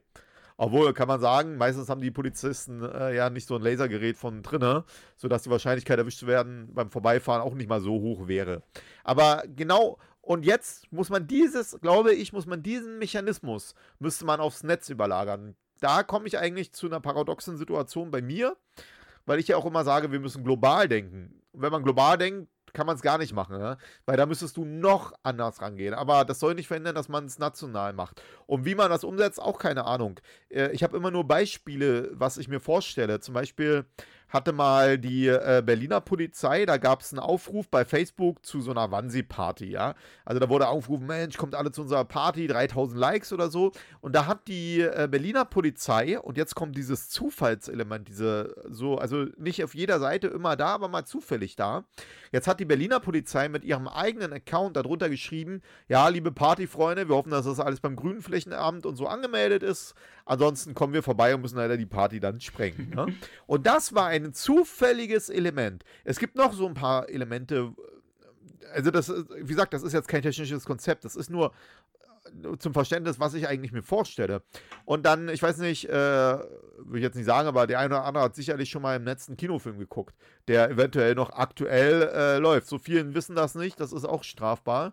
Der EOGH hat da äh, neueste Entscheidungen getroffen. Äh, warum will ich das erzählen? Ähm, ich will erzählen, diese Kino.to und so Seiten, äh, da gibt es, die sind häufig oder sind zwei oder drei in letzter Zeit von so Polizei, äh, die Server flachgelegt wurden. Ne? Und dann hat die Polizei hat dann eine Beschlagnahmeseite auf diese Server hochgeladen, dass wenn du jetzt Kino Piraterie XY oder so raufgehst, auf einmal dann erscheint, dieser Inhalt ist illegal, ihre Kriminalpolizei gibt ihnen den Rat, tun sie es nicht so, ne? Und ich habe immer die Vorstellung gehabt, dass zum Beispiel junge Leute das erste Mal, wenn sie ganz normal surfen wollen, so, uh, die Polizei und den Monitor beim Notebook zuschlagen, um nicht erwischt zu werden unter dem Motto. Diese Zufälligkeit, diese Wahrscheinlichkeit, das würde ich gerne in irgendeiner Form ins Netz transportieren. Das kann sein mit Avataren vielleicht, zum Beispiel. Also zum Beispiel auch den Spielebereich sollte man nicht außen vor lassen. Äh, zumindest da, wo Kinder unterwegs sind, finde ich das ein interessanter Gedanke, weil der ist jetzt auch nicht von mir, sondern die Niederländer, die haben ein Habbo-Hotel, wo es viele sexuelle Übergriffe gab auf Kinder, haben die zum Beispiel mal gemacht, das mit dem Betreiber zusammen, dass sie mit virtuellen Spielfiguren dort als Ansprechpartner für die Kinder fungiert haben, die Polizisten selbst. Also da, wo Kinder. Und wie waren die Ergebnisse davon? Ja, die waren sehr gut. Ne? Die waren ziemlich gut. Äh, und zwar war der Gedanke jetzt nicht, dass die äh, jetzt in dem Spiel ihnen von in dem Spiel über also, äh, Missbrauchshandlungen berichteten, sondern äh, die haben sehr viele klassische Missbrauchsdelikte, wurden ihnen darüber berichtet. Warum? Weil nämlich dann die Polizei gesagt hat, nicht hier bei irgendeiner Wache, wo die Kinder alleine hingehen müssen, sondern in einem spielerischen Kontext konnten die Kinder dann mit ihnen reden. Das haben sogenannte Wiki-Agents gemacht. Also du musst dir vorstellen, die niederländische Polizei gilt eh als Vorreiter in diesen Bereichen in Europa. Äh, nur mal zum Verständnis, weil manche denken, ja, man sieht ja die Polizei bei uns bei Twitter oder so. Äh, also wir haben knapp 320.000 Polizeiangehörige in Deutschland und wir haben knapp 366 Accounts in sozialen Medien, offizielle von der Polizei. Und da denkt man, ist ja gut, ne? Die Niederländer, die haben knapp 64.000 Polizisten und die haben zweieinhalbtausend äh, Accounts in den sozialen Medien. Wenn wir dieselbe Quote haben, haben, haben würden wollen, dann würden wir ungefähr 10.000 Accounts brauchen, um dieselbe Maßnahme zu erreichen. Ne? Das heißt nicht, dass also man kann jetzt schwer sagen, ob die jetzt weniger Kriminalität im Netz haben, weil sie, wir uns ja alle denselben Raum im Netz teilen, ja. Aber es zeigt, wie andere Länder mit umgehen. Und Deutschland tatsächlich, das muss man klar sagen, ist in diesen Themenbereichen Schlusslicht mit in Europa. Noch vor einigen Jahren war das so, dass selbst Mazedonien, also die Nordmazedonien äh, heißen die jetzt, kennt man jetzt aus dem Fußballspiel vermutlich. Äh, selbst die, ja, hast nicht geguckt, äh, die haben doch Deutschland besiegt in der EM-Qualifikation. Ich bin wirklich in Fußball, was angeht, obwohl ich in einer fußballverrückten Familie aufgewachsen bin, so dermaßen äh, gleichgültig ist mir das. Also wirklich, als war, wann war das? 2000, Kein Problem. Als 2018 war, ich glaube, Deutschland hat dagegen Südkorea, gehe ich mal davon aus, war es, verloren. Verloren. Ja, da war ich bei Freunden eingeladen, so studentenmäßig eingeladen. Ich war wirklich, ich habe mich einfach da mit ein paar Leuten einfach unterhalten und dann irgendwann einfach gesehen, wie die so komplett alle frustriert waren und ich dann gemerkt habe, ey, was ist los? Hast du ja auch richtig gemacht bei dem Spiel, ey. Naja. Gut, was würde ich erzählen? Also, selbst Nordmazedonien hatte damals, 2013, mehr Social Media Accounts als Deutschland. Absolut. Bei der Polizei. Weißt du, Nordmazedonien, die haben zwei Millionen Einwohner. Also so, als wenn ganz Brandenburg mehr hätte. Und also wir sind wir sind da wirklich keine äh, Vorreiter, obwohl wir ja eigentlich mit die meiste Polizei haben. Und ich finde das sehr schade, weil es sich ja auch zeigt in vielen Bereichen, dass wir ein massives Problem im Netz haben. Äh, und diese Unrechtskultur, auch Misogynie, also Frauenhass und so. Aber auch vor allem, also mich interessieren ja vor allem diese Übergriffe auf Kinder, mit denen ich mich beschäftige, weil ich ja meine Promotion auch zu diesem Delikt äh, geschrieben habe. Und da muss man ganz neue Ansätze haben. Und natürlich muss eine Gesellschaft sich dann auch fragen, was wollen wir dann? Wollen wir das so haben oder wollen wir nicht? Noch vor ein paar Jahren hätte man vielleicht gesagt, okay, wir wollen gar keine Polizei im Netz. Im Gegenzug hat man dann aber sich immer gesagt, aber der Hass hier, der ist so schlimm, warum passiert denn jetzt nichts? Ja? Das zum Beispiel beißt sich auch. Also äh, zum Beispiel mit Netiquette wirst du nicht den Hass im Netz im Griff kriegen. Gegenrede ist schon wieder was anderes, ne? aber Netiquette wird es nicht klappen. Naja, ah also deswegen äh, lange Worte, aber ich habe kein ausgearbeitetes Konzept. Dafür bräuchtest du, äh, da würden sich normalerweise, also ich will eigentlich, dass die Gesellschaft sagt, ja, wir finden das gut als Konzept und wir wollen das irgendwie umsetzen oder nein, ist totaler Müll, dann setzen wir es auch nicht um. Aber ja, wenn wir es umsetzen wollen, dann werden Ressourcen investiert, dann gibt es Arbeitsgruppen, man macht Rechtsanpassungen, technische Anpassungen, Bildungsanpassungen in den Schulen um so einen Mechanismus zu machen. Ich nenne das digitale Generalprävention herzustellen. Weil du hast da super viel gesagt, worüber wir auch ewig lang sprechen könnten, worüber ich auch ewig lang sprechen will. Natürlich findet ihr mehr zu Thomas aus seinen Social Media Kanälen, die ich verlinke. Aber damit wir das Thema Aufklärung und damit wir auch das Thema Cyberkriminalität abschließen können, will ich, dass wir vielleicht mal kurz einfach das Bild den ZuhörerInnen vor Augen führen können. Und zwar, wer ist eigentlich anfälliger für, ich sag mal, Straftaten im Netz? Jetzt erstmal auf Altersgruppen bezogen, sind das jetzt mehr jüngere Person oder sogar ältere und dann auch noch männlich, weiblich, divers. Wer ist anfälliger, da jetzt Opfer davon zu werden? Weil, das habe ich selber gemerkt, Kinder kennen sich mittlerweile besser im Netz und mit Medien aus, als ich sage jetzt mal die Generation 60 plus. Ja, interessante Frage. Wenn das jetzt an mich gerichtet ist, kann man so nicht beantworten, weil du würdest jetzt, wenn ich dich frage, wer ist kriminalitätsanfälliger im physischen Raum, was würdest du mir da antworten? Ich würde dann eher sagen, die Personen, die hilfloser sind. Also würdest du sagen, alte Leute und junge Kinder? Also ich würde da persönlich sagen, sogar alte Menschen, weil was ich im Selbstverteidigungskurs gelernt habe, ist, einfach sich laut zu machen. Und also wenn man angegriffen wird, laut machen und losschreien. Und jüngere Kinder tendieren dazu, zu schreien und irgendwie um sich zu schlagen. Deswegen würde ich eher sagen, dass ältere Menschen anfälliger sind im physischen Raum. Das nennt man, was du beschreibst, das nennt man das Kriminalitätsfurchtparadoxum. Und was beschreibt das? Dass zum Beispiel gerade die ähm, ja, alte, zum Beispiel ältere Leute häufiger Angst vor, Straf äh, vor Kriminalität haben, aber gar nicht so häufig betroffen sind. Sondern die häufigste Gruppe, die durchschnittlich gesehen von Kriminalität betroffen ist, ist so deine Altersstufe, würde ich mal sagen. Junge Männer äh, zwischen 20 und 40, also auch ich nur so, ne? zwischen 20 und 40, die sind die häufigsten Opfer. Und jetzt kommt es aber zum eigentlichen Punkt, warum man das nicht sagen kann. Warum man das nicht so platt sagen kann. Weil es gibt keine Kriminalitätsgleichheit. Kriminalität kann man eigentlich nicht verallgemeinern. Weißt du, äh, du zum Beispiel das Kriminalitätsfurcht-Paradoxon und so, was ich bei dir auch jetzt rausgehört habe, basiert immer auf Körperverletzungen, auf Überfälle. Ihr werdet häufiger Opfer von Überfällen, so denkst du jetzt, ne? Von Gewalt. Gilt das aber zum Beispiel auch für Betrug? Gilt das für Diebstahl? Gilt das für eine Beleidigung? Ja. Gilt das äh, zum Beispiel, beleidigen sich eventuell Kinder viel häufiger als Erwachsene? Ist trotzdem eine Straftat.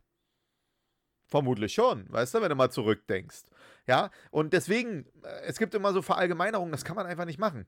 Kriminalität ist so vielseitig und es gibt alle keine Formen, dass man es nicht sagt. Wenn du jetzt mir zum Beispiel gesagt hättest, wer ist häufiger Opfer von Sexualdelikten, das wäre zum Beispiel schon sehr viel spezifischer. Ne? Oder wer wird häufiger Opfer von Überfällen auf der Straße, wer wird häufiger Opfer von Ladendiebstahl oder wer wird häufiger Opfer im, von vermögensbasierten ja, Cyberdelikten oder so. Aber so allgemein Kriminalität, weißt du, wenn ich dich, könntest, könntest jetzt auch fragen, wer ist denn der typische Kriminelle? Wer ist denn der typische Kriminelle? Ich sag, oh, ich würde sagen, männlich, kaukasische Abstammung zwischen 20 und 30. Okay männlich, zwischen 20 und 30, ja. Und wenn es das jetzt, wenn ich dir sage, oder anders noch, was ist denn ein Krimineller? Wenn ist, wann ist für dich jemand ein Krimineller? Wenn er gegen das Gesetz in jeglicher Art verstößt. Da wäre ich, glaube ich, sogar, da wäre ich bestimmt sogar auch Krimineller, weil ich eben bei Rot über die Ampel gefahren bin. Genau, so würde man es eher nicht sagen, weil du schon selber siehst, uh, das kann ja irgendwie nicht sein, weil du wirst ja kaum jemanden vergleichen wollen, der bei Rot über die Ampel fährt, mit zum Beispiel einem, der jemanden umgebracht hat. So, begrifflich würdest du sagen, sind ja beides Kriminelle. Nach deiner Definition, ne? Man würde es dann schon einschränken auf vorsatzgetragene Straftaten, ja? Äh, und selbst da könnte man noch Unterscheidungen, also die Strafrechtler erkennen Verbrechen und Vergehen. Ich zum Beispiel würde sagen von Verbrecher. Warum ist das aber wichtig? Weil ich glaube, dass jeder Mensch äh, in seinem Leben äh, Strafnormen verstößt. Ich glaube, kein Mensch kann in Deutschland durch sein Leben gehen und nicht gegen Strafnormen verstoßen. Ich habe ja gerade eben das Beispiel gehabt mit dem Beleidigung bei Kindern. Wenn du mal als Kind, auch wenn du nicht straf, äh, also nicht schuldmündig warst, ne, aber wenn du mal als Kind ein anderes Kind beleidigt hast, gesagt hat, wie blöd bist du denn? Oder was bist du für ein Punkt, Punkt, Punkt, Punkt, ne? Ja, hast du gegen eine Strafnorm verstoßen? Bist du ein Krimineller eigentlich gewesen? Wenn du mal beim Fußballspielen äh, doch mal ein bisschen zu doll reingehackt hast bei der Blutgrätsche, könnte das eventuell nicht mehr gerechtfertigt gewesen sein. Kannst du krimineller gewesen Wenn sein. Wenn das so streng verfolgt werden würde, plus nochmal wir dieses Free Strike-System aus den USA hätten, ich glaube, sämtliche Hauptschulen in Deutschland werden einfach leer. Du, ja, aber das finde ich jetzt auch wieder interessant, wenn du sagst Hauptschulen. Weißt du, was ist denn zum Beispiel mit äh, Cum-Ex-Geschäften? Was ist denn mit den Betrugsdelikten im Rahmen, offenbar, weiß ich nicht, aber jetzt von äh, großen Wirtschaftsdeals? Oder sind ja mehrere Geschichten mit Politikern in letzter Zeit aufgefallen? Äh, kann ich, gleich, kann ich ja? gleich sagen. Ich sollte zur Sicherheit aber noch kurz da anhängen wegen Hauptschulen. Ich war selber auf der Hauptschule, deswegen ich habe das Recht, das zu sagen. Das heißt, ich habe da erste Handerfahrung. Aber ja, da ist ja auch die Sache eben bei den größeren Unternehmen, Führungsetagen, da ist halt auch ein strengerer Ton. Und vor allem habe ich das gemerkt, so ab einer gewissen, wie soll man sagen, Bekanntheit untereinander unter Menschen, dann neigt man dazu halt auch, sich gerne mal spaßeshalber zu beleidigen. Das wäre ja dann auch dann, äh, wäre dann auch eine ja, Straftat. Also worauf ich, obwohl wenn es spaßeshalber wäre, also man muss bei einer Beleidigung, muss es gegen die, also muss man das also auch beleidigend empfinden. Und wenn man es unter Kumpels macht und die das nicht als beleidigend, sondern als normaler Ton, dann wäre es wiederum keine Beleidigung, wird auch nicht angezeigt werden. Worauf ich eigentlich hinaus will, ist, ich weiß nicht, wer der, der Fräse mal gelesen hat, die Kriminalität der Angepassten. Ähm, also im Prinzip ist das so, dass jeder Gesellschaftsschicht, jeder Mensch in seinem Leben Strafnormen verstößt und damit Kriminalität begeht. Und deswegen ist es auch so schwer, also man müsste eigentlich nicht fragen, wer wird kriminell, sondern man müsste fragen, wer wird denn am Ende angezeigt und in ein System hineingebracht. Und das war mit deiner Hauptschule war zum Beispiel ein schönes Beispiel, weil statistisch gesehen ist es nun mal so, dass die, die benachteiligt sind oder so empfunden werden, eine wesentlich höhere Wahrscheinlichkeit haben, eine Anzeige zu kriegen. Beispielsweise unter Motto, naja, man ist der Hauptschüler hier und gucken die an und so, der ist das schon. Und das sind, das sind interessante Phänomene. Jetzt sind wir natürlich ein bisschen abgekommen vom Thema, aber das ist mir durchaus wichtig, das nochmal klarzustellen. Kriminalität als solches ist wirklich Normalität.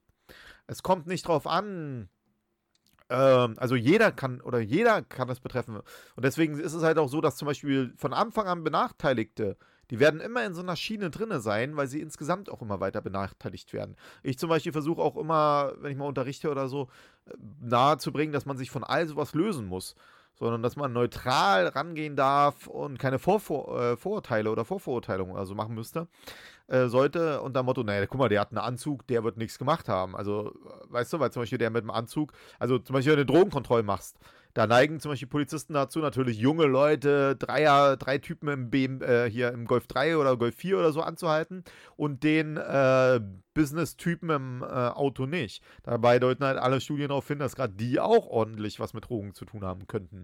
Und ähm, das sind so Felder, mit denen man sich, finde ich, wichtigerweise auseinandersetzen sollte, wofür die Chronologie auch da ist. Und deswegen war mir das einfach nochmal wichtig. So, jetzt habe ich aber schon wieder vergessen, was der Ursprung eigentlich war. Das war welche, warum ich das erwähnt welche habe. Welche Personengruppe anfälliger war, war auf jeden Fall die initiale. Ah ja, genau, genau, genau, genau. Und äh, dementsprechend äh, kann ich es auch nicht sagen, weil du, du hörst schon, ich kann dir auch nicht sagen, wer ist denn jetzt der Kriminelle. Weil nach meiner Definition wären es alle. Interessanter wäre dann nämlich die Frage, wer ist ein Verbrecher, weil ein Verbrechen höhere äh, Strafdelikte, Mord, Vergewaltigung und sowas. Und das sind schon wiederum äh, andere Deliktsformen, über die nicht normal sind. Ne? Also ich habe da übrigens auch gerade erst einen Artikel zugeschrieben, wer das mal lesen will. Digitale Kriminalitätstransparenz in der Kriminalistik. Ist eine Fachzeitung dafür. Und da habe ich das auch ausführlich mal verglichen, habe mir mal die Deliktsformen angeschaut, äh, was Normalität ist und was nicht. Und äh, genau. Und wer ist jetzt im Netz, und deswegen kann ich dir auch nicht beantworten, wer ist jetzt im Netz, im Netz am häufigsten betroffen, ähm, von welchen Delikten. Beispielsweise ist es so statistisch, dass bei Phishing-Delikten eher Männer betroffen sind, ja, bei Sexualdelikten dann eher Frauen. Aber da weiß man auch nicht, ob es nicht dran liegt, dass halt die einen das mehr zur Anzeige bringen und die anderen weniger, so, ja. Äh, gleichzeitig zum Beispiel gibt es Delikte wie mein Cybergrooming, da können nur Kinderopfer sein, rein strafrechtlich. Also sind da die Kinder. Also man kann diese Frage so nicht beantworten und ich würde das auch nie platt beantworten. Aber ich, also und jetzt gibt es noch einen Punkt, der mir auch wichtig war. Du hattest von Medienkompetenz bei Kindern gesprochen und ich bin da auch jemand, der das sagt, ganz klar. Es gab jetzt aber eine interessante Studie von ähm, äh, EU Kids Online Und nachdem gab es eine Aussage, die hat mich auch ein bisschen verblüfft, aber die ist, wenn man drüber nachdenkt, durchaus richtig.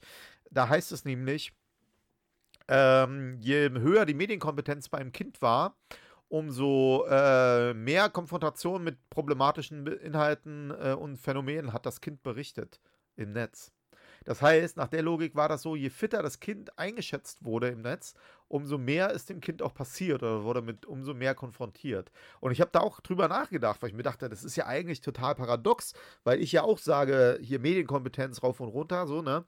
Und da ist die Logik dann, dass man einfach sagt, okay, der ist neun, der hat hier Medienkompetenz, der kann frei im Netz herum. Und nur weil jemand beigebracht gekriegt hat, wie Sexualtäter im Netz fungieren oder Extremismus oder so, heißt das nicht, dass ein Neunjähriger in der Lage ist, diesen Tätern gewachsen zu sein oder diesen Mechanismen.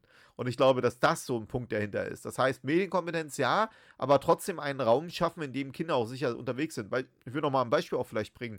Weißt du, auch im Straßenverkehr ist es ja so, dass selbst ein Kind, wo die Eltern wenig sich drum kümmern, hat über den Bürgersteig einen Mechanismus, wo, wo es sich relativ sicher in diesem Raum bewegen kann im Straßenverkehr. Wenn es auf dem Bürgersteig bleibt, kann ihm nicht so viel passieren eigentlich, wenn man drüber nachdenkt, mit überfahren werden und so.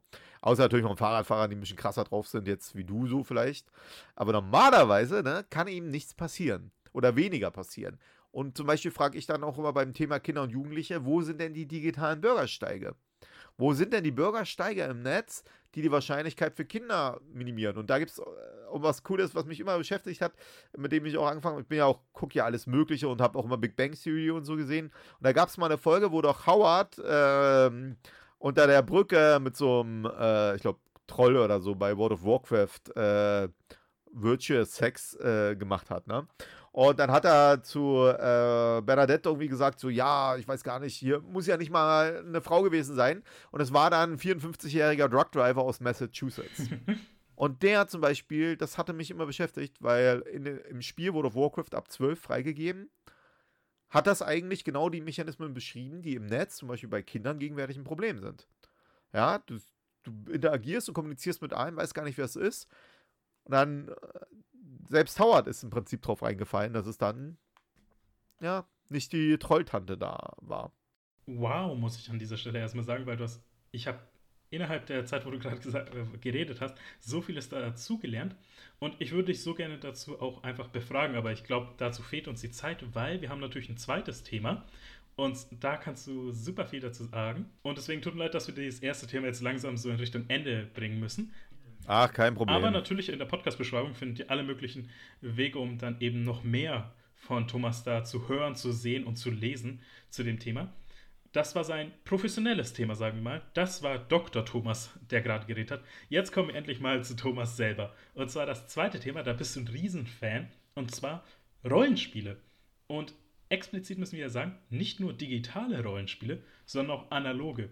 Und weil ich da auch eine Menge dazu sagen kann, würde ich dich erstmal gerne bitten, dass wir mit dem Thema Pen and Paper anfangen. Was hältst du davon? Jo, gar kein Ding, ey. Ich muss sagen, ich musste sagen, bei Rollenspielen, ich bin sogar noch äh, Boardgame-Fan, äh, also mhm. so klassisch. Äh, Gerade mit den kleinen Figuren, weil ich auch noch so Tabletop äh, großer äh, Fan auch bin und so. Also eigentlich muss man vielleicht nochmal sagen, ich bin so ein klassischer Nerd und Geek und du hast das ja, ich habe ja kurz mit meiner Kamera mein Zimmer gemacht, ist auch voller Geekstar, Fallout, bin ich großer mhm. Fan von so, ne, oder Skyrim alles voll und hat mein Leben immer mit bestimmt. Deswegen, ich hatte mich ja auch äh, zwischen fachlich und privat, ne? Ähm, meine ersten Arbeiten, Bücher beschäftigten sich auch zum Beispiel mit Kriminalität in Online-Spielen, ob man zum Beispiel für ein virtuelles Schwert betrogen werden kann. Ja, wenn man das einem rausgibt und einen anderen Wert dafür kriegt und solche Themen haben mich schon immer beschäftigt, da habe ich das immer kombinieren lassen, meine Interessen. Äh, so. Das will ich fragen, weil jetzt rechtlichen Aspekt müssen wir nicht unbedingt äh, mal kurz beachten. Und ja.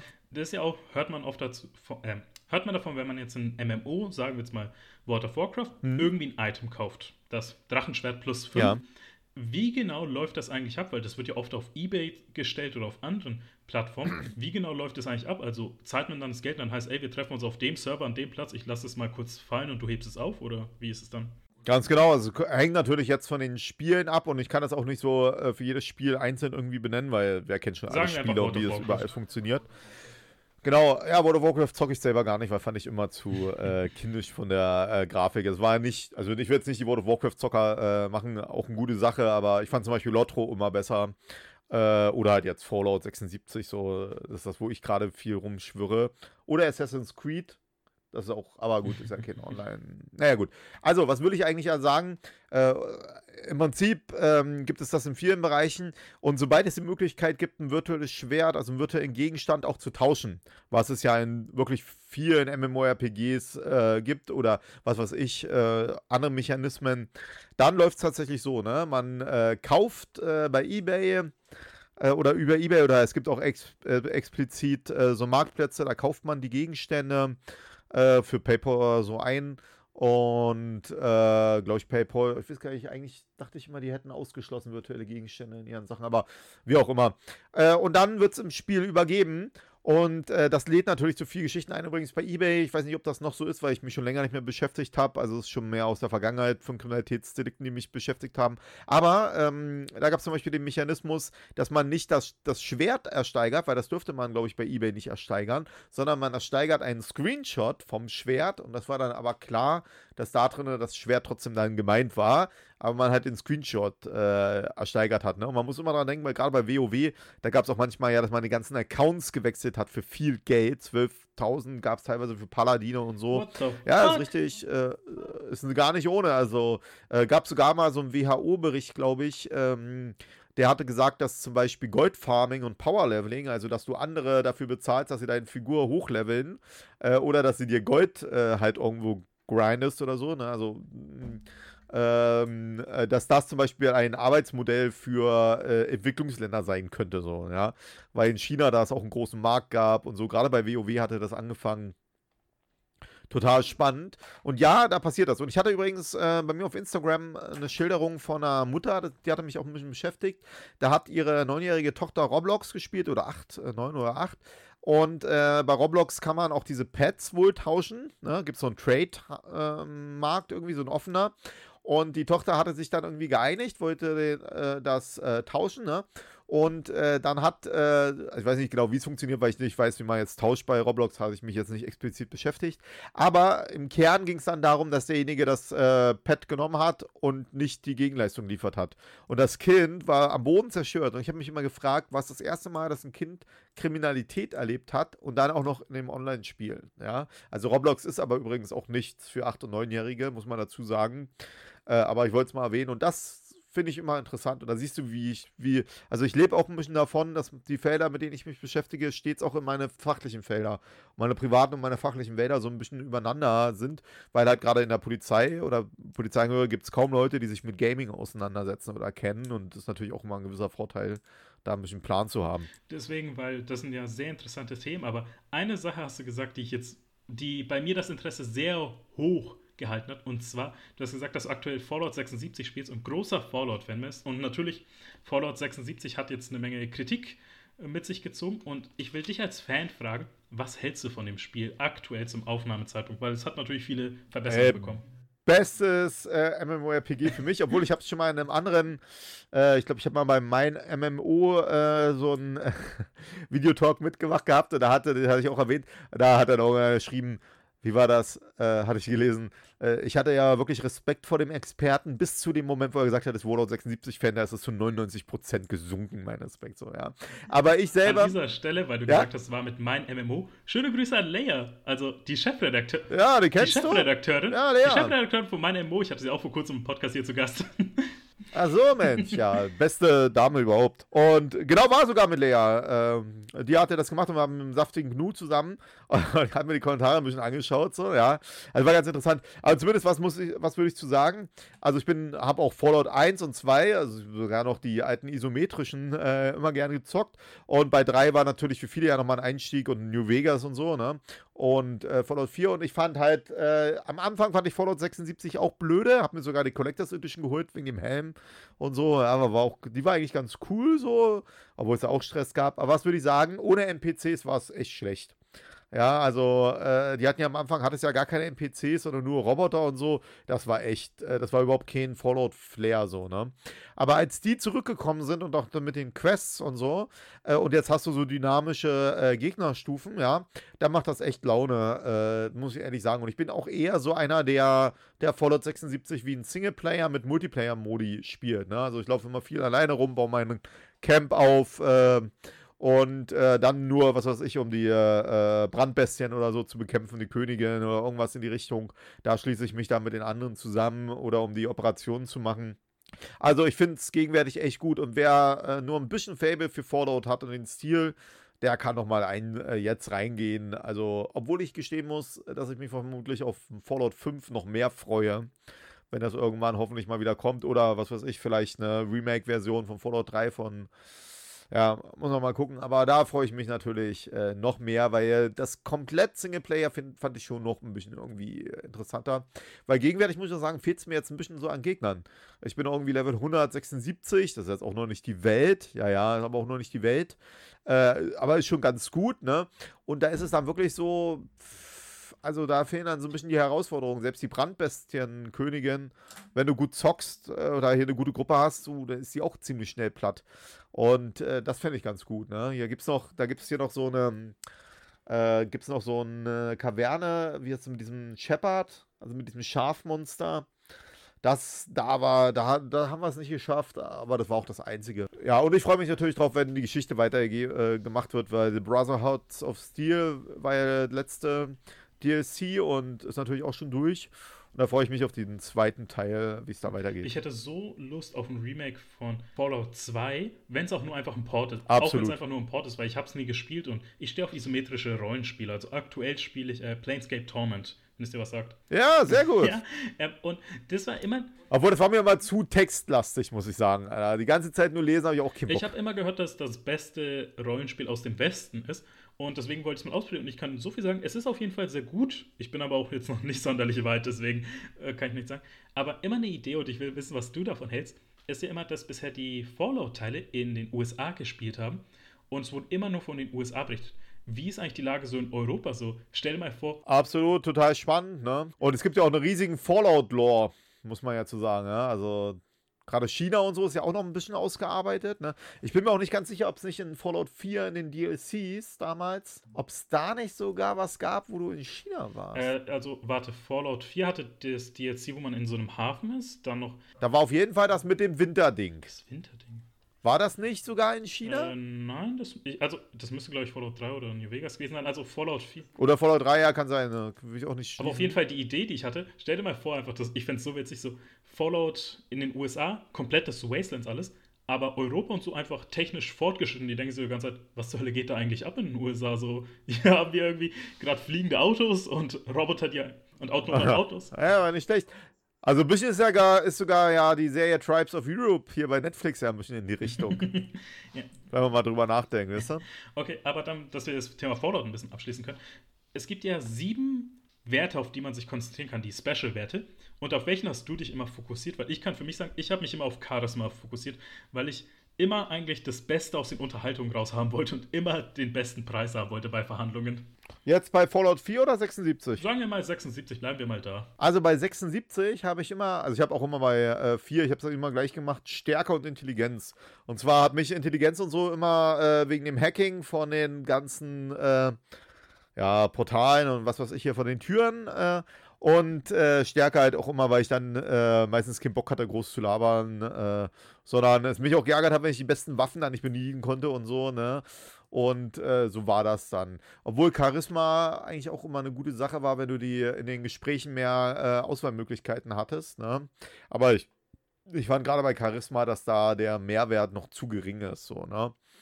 Und äh, ja, deswegen Stärke und Intelligenz sind immer so die meisten beiden Sachen, die ich benutze. Deswegen können wir auch wieder zurück und den Bogen schlagen zum Pen and Paper, weil da sind ja auch Werte ganz besonders wichtig. Und wenn du ein Pen and Paper gespielt hast, welche Charakterklasse hast du am liebsten gespielt? Also, ich habe ja äh, angefangen klassisch mit DSA mhm. und habe dann auch so ein bisschen äh, AD&D und D&D und so und auch mal, äh, ah Mann, habe ich schon vergessen, Shadowlands? Wie hieß denn das hier? Oh, warte, ich, äh, Shadow Tactics? Nee, Shadow Tactics ist ja Game. Ich meine schon Pen and Paper, wie hieß denn das? Shadowrunners. Das war's, das war's. Ja, genau, Shadowrunners. Das sind so gezockt. Also bei äh, meinen klassischen Sachen war es eigentlich auch immer, dass ich mehr Richtung Barbar und Krieger gegangen bin. so, ne? Also Magier war mir dann immer zu düdelig von hinten so, ne? Äh, auch Druide, Fernkämpfer war auch nie so richtig mein Ding. Äh, und das war dann eigentlich, war immer Paladine, fand ich auch immer ganz interessant, weil sie eine ganz gute Mischung noch aus Charisma und Intelligenz und Zauberfähigkeiten bzw. Heilfähigkeiten und Stärke gehabt haben. Fand ich eigentlich auch immer ganz gut kann ich verstehen, ist halt auch ab und zu ganz geil, halt jetzt sich nicht mit dem Spielmeister auseinanderzusetzen, sondern einfach zu sagen, ich habe hier eine 20 auf Stärke, wollen wir wirklich noch verhandeln? Absolut. Ich muss, ich muss aber vielleicht auch nochmal zu sagen, äh, worüber ich eigentlich äh, mein Fantasy-Interesse auch entwickelt habe, warum ich nämlich deswegen gerade die Figuren immer gerne genommen habe, weil ich bin damals über äh, Salvatore äh, reingekommen, also über AD&D und Forgotten äh, Realms und Icewind Dale, also damals hier als mit Triston und so und Wulfgar als hier Barbar, ne? Und ähm, Bueno oder keine Ahnung, wie der immer ausgesprochen wird. Und darüber ist mein Interesse dann gestiegen, nicht über Herr der Ringe, interessanterweise. So ist halt dadurch erst gekommen auf Herr der Ringe und Kleine Hobbit und so. Aber der Einstieg war tatsächlich äh, Salvatore. Obwohl ich muss gestehen, wer den liest, äh, also ich fand die letzten Bücher alle schlecht. Der hat sein, also ich fand die ersten Reihen fand ich noch gut, aber so zum Schluss war alles, äh, ja gut, der hat es halt ausgemolken, das Thema. Ne? Ich will noch eine kleine Follow-up-Story geben, weil ich habe ja schon eine Folge aufgenommen mit Steffen Jeever von den Rocket Beans, auch zum Thema Pen and Paper. Mhm. Und zu dem Zeitpunkt habe ich eine Kampagne angefangen mit ein paar Freunden. Und jetzt kann ich die Follow-up-Story geben, wie diese kurioserweise zu Ende gegangen ist. Und zwar das folgende: Das war eine selbstgeschriebene Story von einem Freund, einer Freund, wo ich eben eingeladen wurde. Und das war seine erste Kampagne, die er geleitet hat. Eine Sache, die er falsch gemacht hat, er hat klar gesagt, sie ist die Protagonistin, ihr seid alles Nebencharaktere. Und an alle da draußen, wenn ihr so eine Geschichte schreibt, ey, ihr investiert da vielleicht im ganzen Laufe 20, 30, 40 Stunden und hat keine Lust, einfach nur Nebencharakter zu sein. Deswegen da ist auch das Gleichgewicht langweilig. Und meine Erfahrung halt mit Pen Paper ist halt auch durch die Rocket Beans Kampagnen gekommen, also weil ich deren Videos und Streams gesehen habe. Und deswegen hatte ich einen etwas lustigeren Ansatz daran gehabt. Und er konnte damit anscheinend nicht klarkommen, weswegen er halt irgendwann gemerkt hat, ey, der Typ redet sehr viel und er versucht schon immer wieder Anarchie anzustiften und mal irgendwie so ein bisschen den Spielleiter zu sabotieren. Weswegen er dann sagen musste, ey, wir müssen jetzt mal dich vielleicht, du weißt schon, nicht mehr mit einbeschließen, beziehungsweise er hatte sich nicht getraut, sondern einen der anderen Spieler dann eine Nachricht geschrieben, dass der danach dann zu mir kommt und sagt, du bist raus, weil der Typ äh, kommt mit dir nicht klar. Und stattdessen müssen wir jetzt lieber auf den anderen Typen, der halt jetzt nicht sonderlich viele soziale Kontakte hat, mal ein bisschen mehr drauf achten. Und ich dachte mir, ist das mein Problem, dass du nicht mit mir klarkommen kannst oder kein, gut Spieler, cool, kein guter Spielleiter bist? Und ich hatte so einen geilen Charakter äh, mit der Definition masochistischer, manipulativer Bastard. Das war so mein Charakter, den ich gespielt habe. Deswegen halt auch immer Charisma, weil ich mir dachte, wenn ich jemanden manipulieren will, ich will dich, dass dann irgendwann, es heißt, fehlgeschlagen. Oh.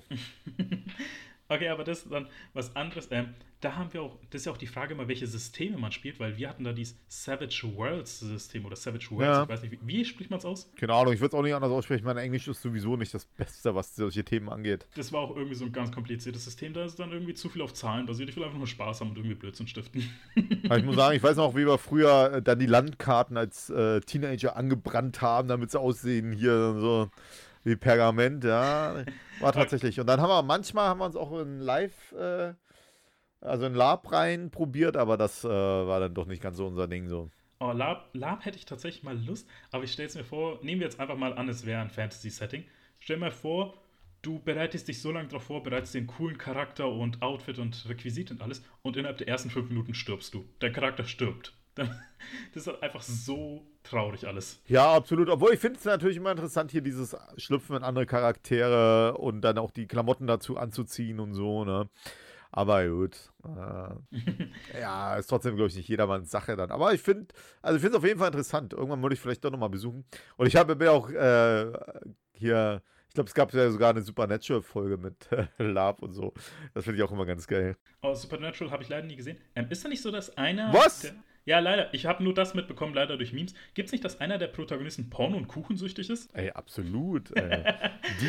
So, aber man muss zu sagen, ey, bin ja auch großer Supernatural-Fan, alle 15 Staffeln gesehen und gerade neulich erst das Ende gesehen. So. Wie fühlst du dich, und, Ja, ja, ich finde aber am besten, ja, die haben auch sogar eine Scooby-Doo Crossover-Folge, wo sie Scooby-Doo machen. Ich will jetzt hier keine Spoiler, aber das ist schon echt geil, äh, wenn Sam und Dean da als äh, Scooby-Doo durch die Gegend hechten. Äh, das ist schon cool. Das ist immer noch eine geile Theorie, die ich mal gelesen habe. Und zwar Shaggy, der immer Scooby-Snacks isst, dann sein riesiger Hund, der sprechen kann und dass sie irgendwie denken, dass Kriminalfälle, äh, Kriminalfälle stattfinden und dass Personen sind, die sie kennen, wo ich mir denke, Vielleicht ist Shaggy auch einfach nur konstant high. So, er wirkt halt wie ein Kiffer auf mich. Achso, da gibt es dazu eine Theorie, eine Fantheorie oder was? Es gibt zu jedem Scheiß eine Fantheorie, glaub mir, zu jedem Scheiß. Ja, ja, ne?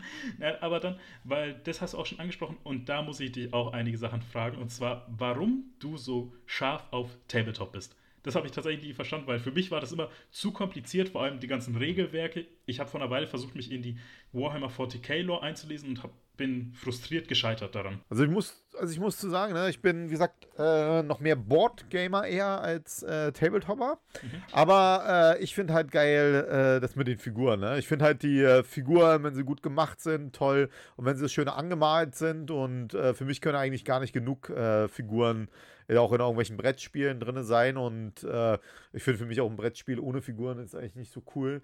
Aber äh, das war das und ich fand das halt immer faszinierend, wenn du, was weiß ich, einen kleinen Zwerg oder so in den Hand hattest und äh, und ja, also die ganzen Posen, dass sich das einer ausdenken kann und so, das hat mich immer interessiert. Und da war einfach diese Faszination, das zu visualisieren, äh, dein Interesse und diese Vorstellung hat ja auch mit Herr der Ringe teilweise angefangen. Und Warhammer 40k, da finde ich einfach den Lore total cool ausgearbeitet, ne? Weil es auch mal was anderes ist als die klassische äh, Fantasy-Geschichte wie Herr der Ringe äh, oder auch Warhammer Fantasy oder so, die ja doch sehr High Fantasy-Style sind. Also, und da fand ich das immer sehr interessant, äh, wenn man das halt, ja, gerade Warhammer 40k nimmt, äh, mit diesem leicht, ja, Dystopie, äh, so ein bisschen wie Dune ja letztendlich auch. Und das finde ich echt interessant, so, ne? Dieses ja utopisches Nachdenken lassen. Weil ich weiß, dass bei Warhammer-Spielen beziehungsweise Tabletop an sich natürlich die Regelwerke viel komplizierter sind als das. Aber weil das habe ich nie ganz verstanden. Wie genau bestimmt man eigentlich, wie weit eine Figur ziehen darf? Also gibt es da bestimmte äh, Karten? Keine oder? Ahnung äh, ich muss noch mal zu sagen, ich zock die nicht. Ach so. Ja, sondern ich sammle die, äh, auch die Figuren und ich äh, lese mich in die Hintergrundgeschichten ein und so. Aber ich habe überhaupt keine Zeit mehr, äh, da irgendwas zu machen. Und wenn dann, gerade bei Vorheimer, dann sind es eher die Brettspiele wie äh, Dreadfleet äh, oder hier Space Hulk oder so.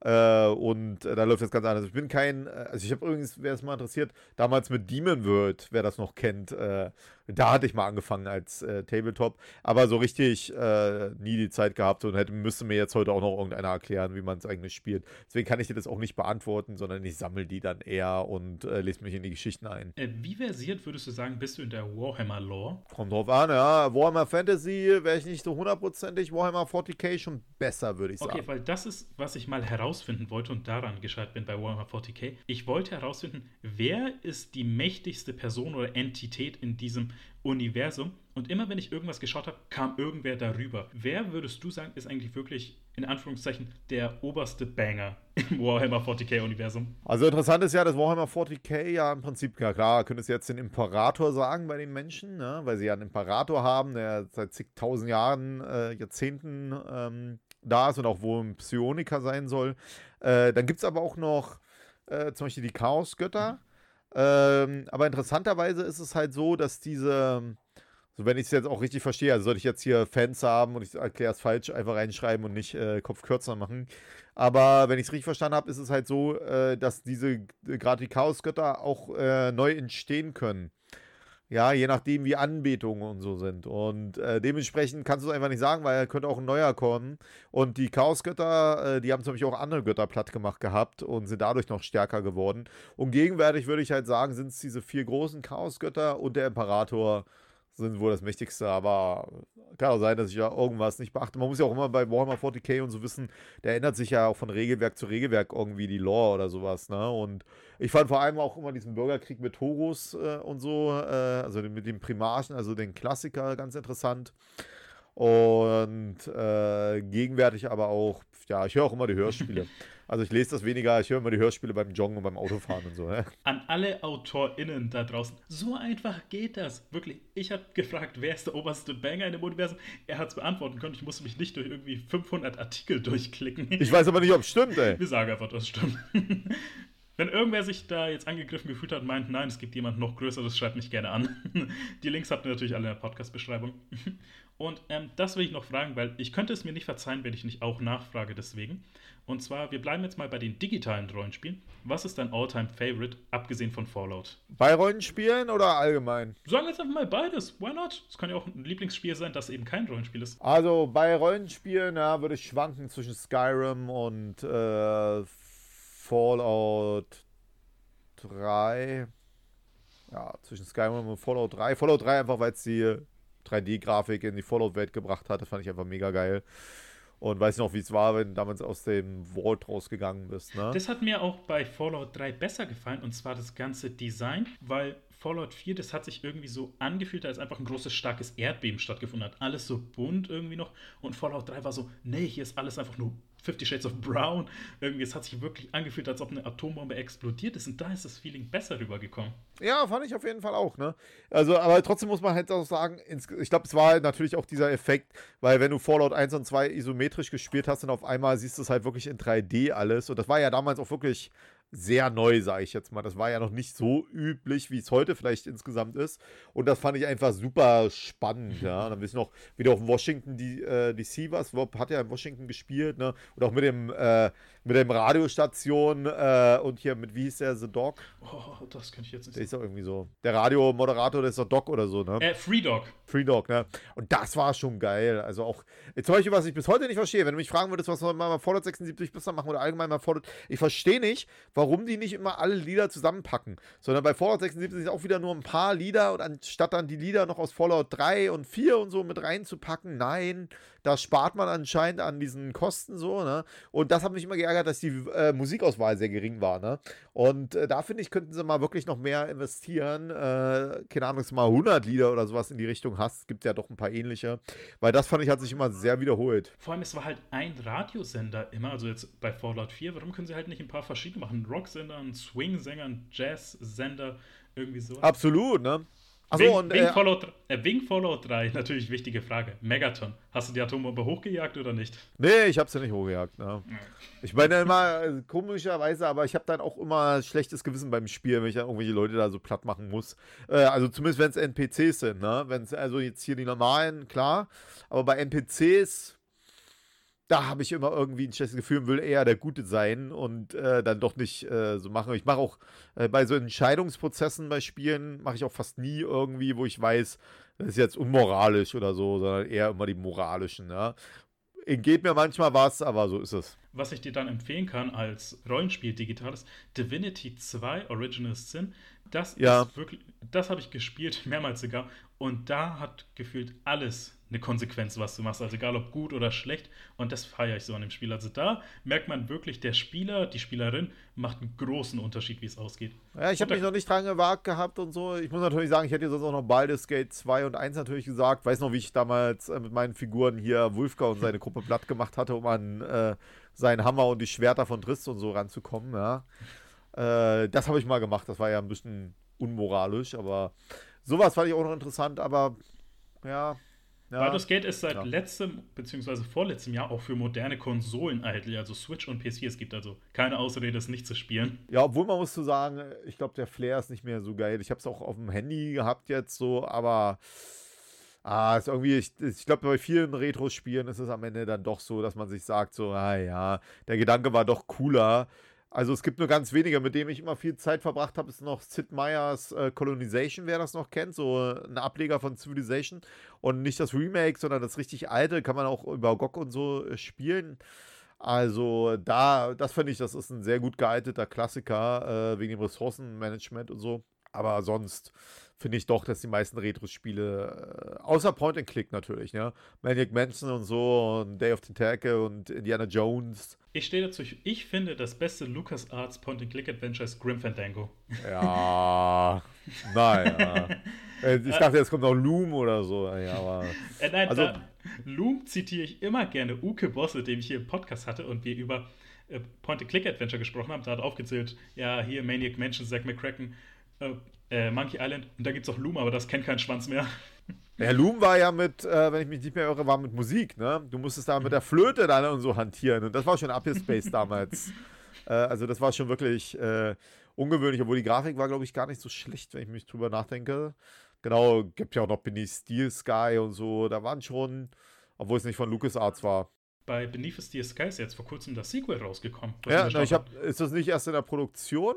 Das ist doch noch gar nicht raus, oder? Ähm, das ist jetzt, ich weiß nicht, ob es Early Access oder wirklich ganz draus ist. Bin, nein, Beyond ist Steel Sky, aber das ist dann 3D-Adventure. Ja, also ich muss sagen, äh, Point and Click früher fand ich auch immer gut, weil sie natürlich sogar, glaubt man gar nicht, aber ja auch grafisch gesehen ja so immer vorangeschritten sind, ne? Mhm. Also damals waren die ja so Grafiktreiber und weniger so 3D-Adventures, wenn mal, ähm, ja, Star Wars Rebellion, nee, Rebel Assault und so weglässt.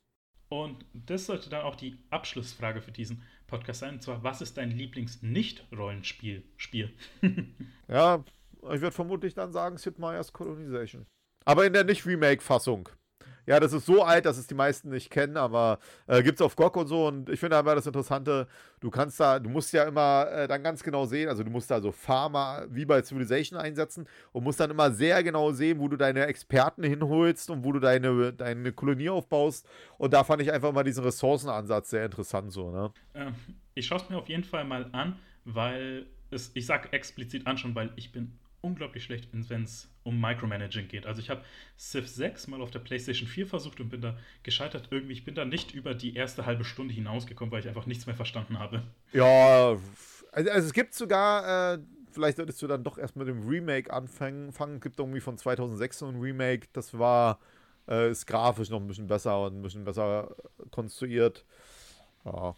Aber ich fände es gut. Das ist aber nur eine Empfehlung von uns gewesen. Denn es ist nicht das, worauf jetzt natürlich viele warten, und zwar die Hausaufgabe. Thomas, am Ende jeder Folge dürfen die GästInnen für mich und meine ZuhörerInnen eine Hausaufgabe aufgeben, die jegliche Form annehmen kann. Angefangen hat das damals mit, ihr müsst ein Spiel spielen, Film sehen, eine Serie schauen, bis hin zu alles Mögliche gibt es jetzt. Und ich würde dich fragen, was ist deine Hausaufgabe für die ZuhörerInnen von Still Thinking About und für mich? Ey, ich hatte ja eigentlich eine andere, hatten wir ja kurz diskutiert, ja. aber jetzt, wo ich gerade nachdenke, gebe ich dir noch was anderes. Weil du hast jetzt gesagt, mit Fernsehserien schauen, ne? Und ich sag mal, für alle, die sich für Kriminologie interessieren, da finde ich, gibt es eine Serie, die könntest du ernsthaft hier reinschauen, wenn du sie noch nicht gesehen hast. Ist Mindhunters auf Netflix. Und zwar nur die erste Staffel und nicht die zweite. Und in der ersten Staffel, äh, dass nämlich fast alle äh, so Theorien und so, die sie da anwenden, da wirst du viel finden. Das ist richtig. Empfehle ich sogar meinen Kriminologiestudenten, sich das anzuschauen. Weil da tatsächlich Kriminologie, äh, also normalerweise muss man nämlich eins wissen, die Kriminologie wird typischerweise mit der Kriminalistik verwechselt. Also Kriminalistik, die ist die Lehre davon, wie man im Prinzip einen Täter überführt, Beweismittel und so sichert, ne? Und die Kriminologie hinterfragt halt, wie entsteht Kriminalität, kann jeder kriminell werden, wie funktioniert Recht und so, wie funktioniert Prävention. Und wir entwickeln eher so Theorien, wie entstehen, keine Ahnung, Mörder oder sowas. Ne? Und Mindhunters bei, ähm, ist auch gut gemacht bei Netflix, die greifen sehr viele kriminologische Theorien auf und die sind, glaube ich, kriminologisch gesehen das Beste, was ich gegenwärtig empfehlen könnte. Und deswegen, ich wollte ja was anderes sagen, aber wenn du das schon so sagst, dann guck die Serie. okay, natürlich das, weil äh, vielleicht könnte das ja mein Eintritt in die Szene der True Crime Serien werden, weil ich damit noch nichts anfangen könnte. Aber bevor wir jetzt gleich zum Ende kommen, ich will deine Meinung noch dazu hören. Was hältst du von Tiger King? Also, ich, äh, Tiger King habe ich hin und wieder auch sogar schon mit meinen Studenten diskutiert, nämlich zur Frage, wie kann man das chronologisch ansetzen, so, ne? Und äh, ich habe ihn auch gesehen, ne? ich fand es auch hochspannend, ja. Und äh, das ganze, äh, ja, Geflecht aus unterschiedlichen Ansätzen und Theorien und so.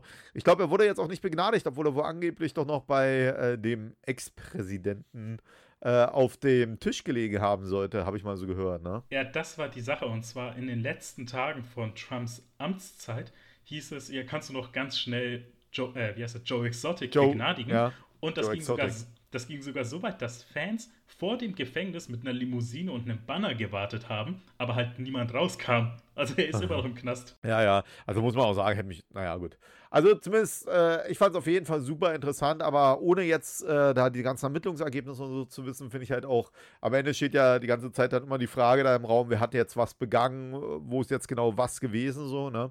Und das fand ich interessant, aber also auch kriminologisch äh, ist echt eine interessante Serie oder Doku, äh, Doku-Serie. Ich bin auch gespannt, da soll ja ein zweiter Teil kommen, was sie denn da noch machen wollen. Was ich feiere, es sind ja aktuell Pläne, dass ein Film daraus entstehen soll. Und Joe Exotic soll von niemand Geringerem gespielt werden als Nicolas Cage. Habe ich auch gelesen, so Nicolas. Obwohl der macht ja mittlerweile echt alles so ja, als, als Filme. Aber er ist auch nicht schlecht. Aber ich meine, wenn die Person, die am meisten am Overacten ist, wie Nicolas Cage so einen exzentrischen Charakter spielt, ist, kann entweder der Untergang der Welt werden oder pures Gold. Ja, absolut. Und ich muss sagen, lustigerweise, ich hab, ähm, war im Zoo ne, und habe äh, bei Instagram eine Story gemacht mit einem Tiger, äh, war auch dabei. Und äh, da habe ich halt nur Tiger eingegeben und war schön Lied von äh, Joe Exotic dann als Geschichte. Also man muss sagen, es ist nicht jedermanns Geschmack, aber äh, zumindest war es gar nicht mal so schlecht, äh, was der da als Country-Songs produziert hat. So, ne?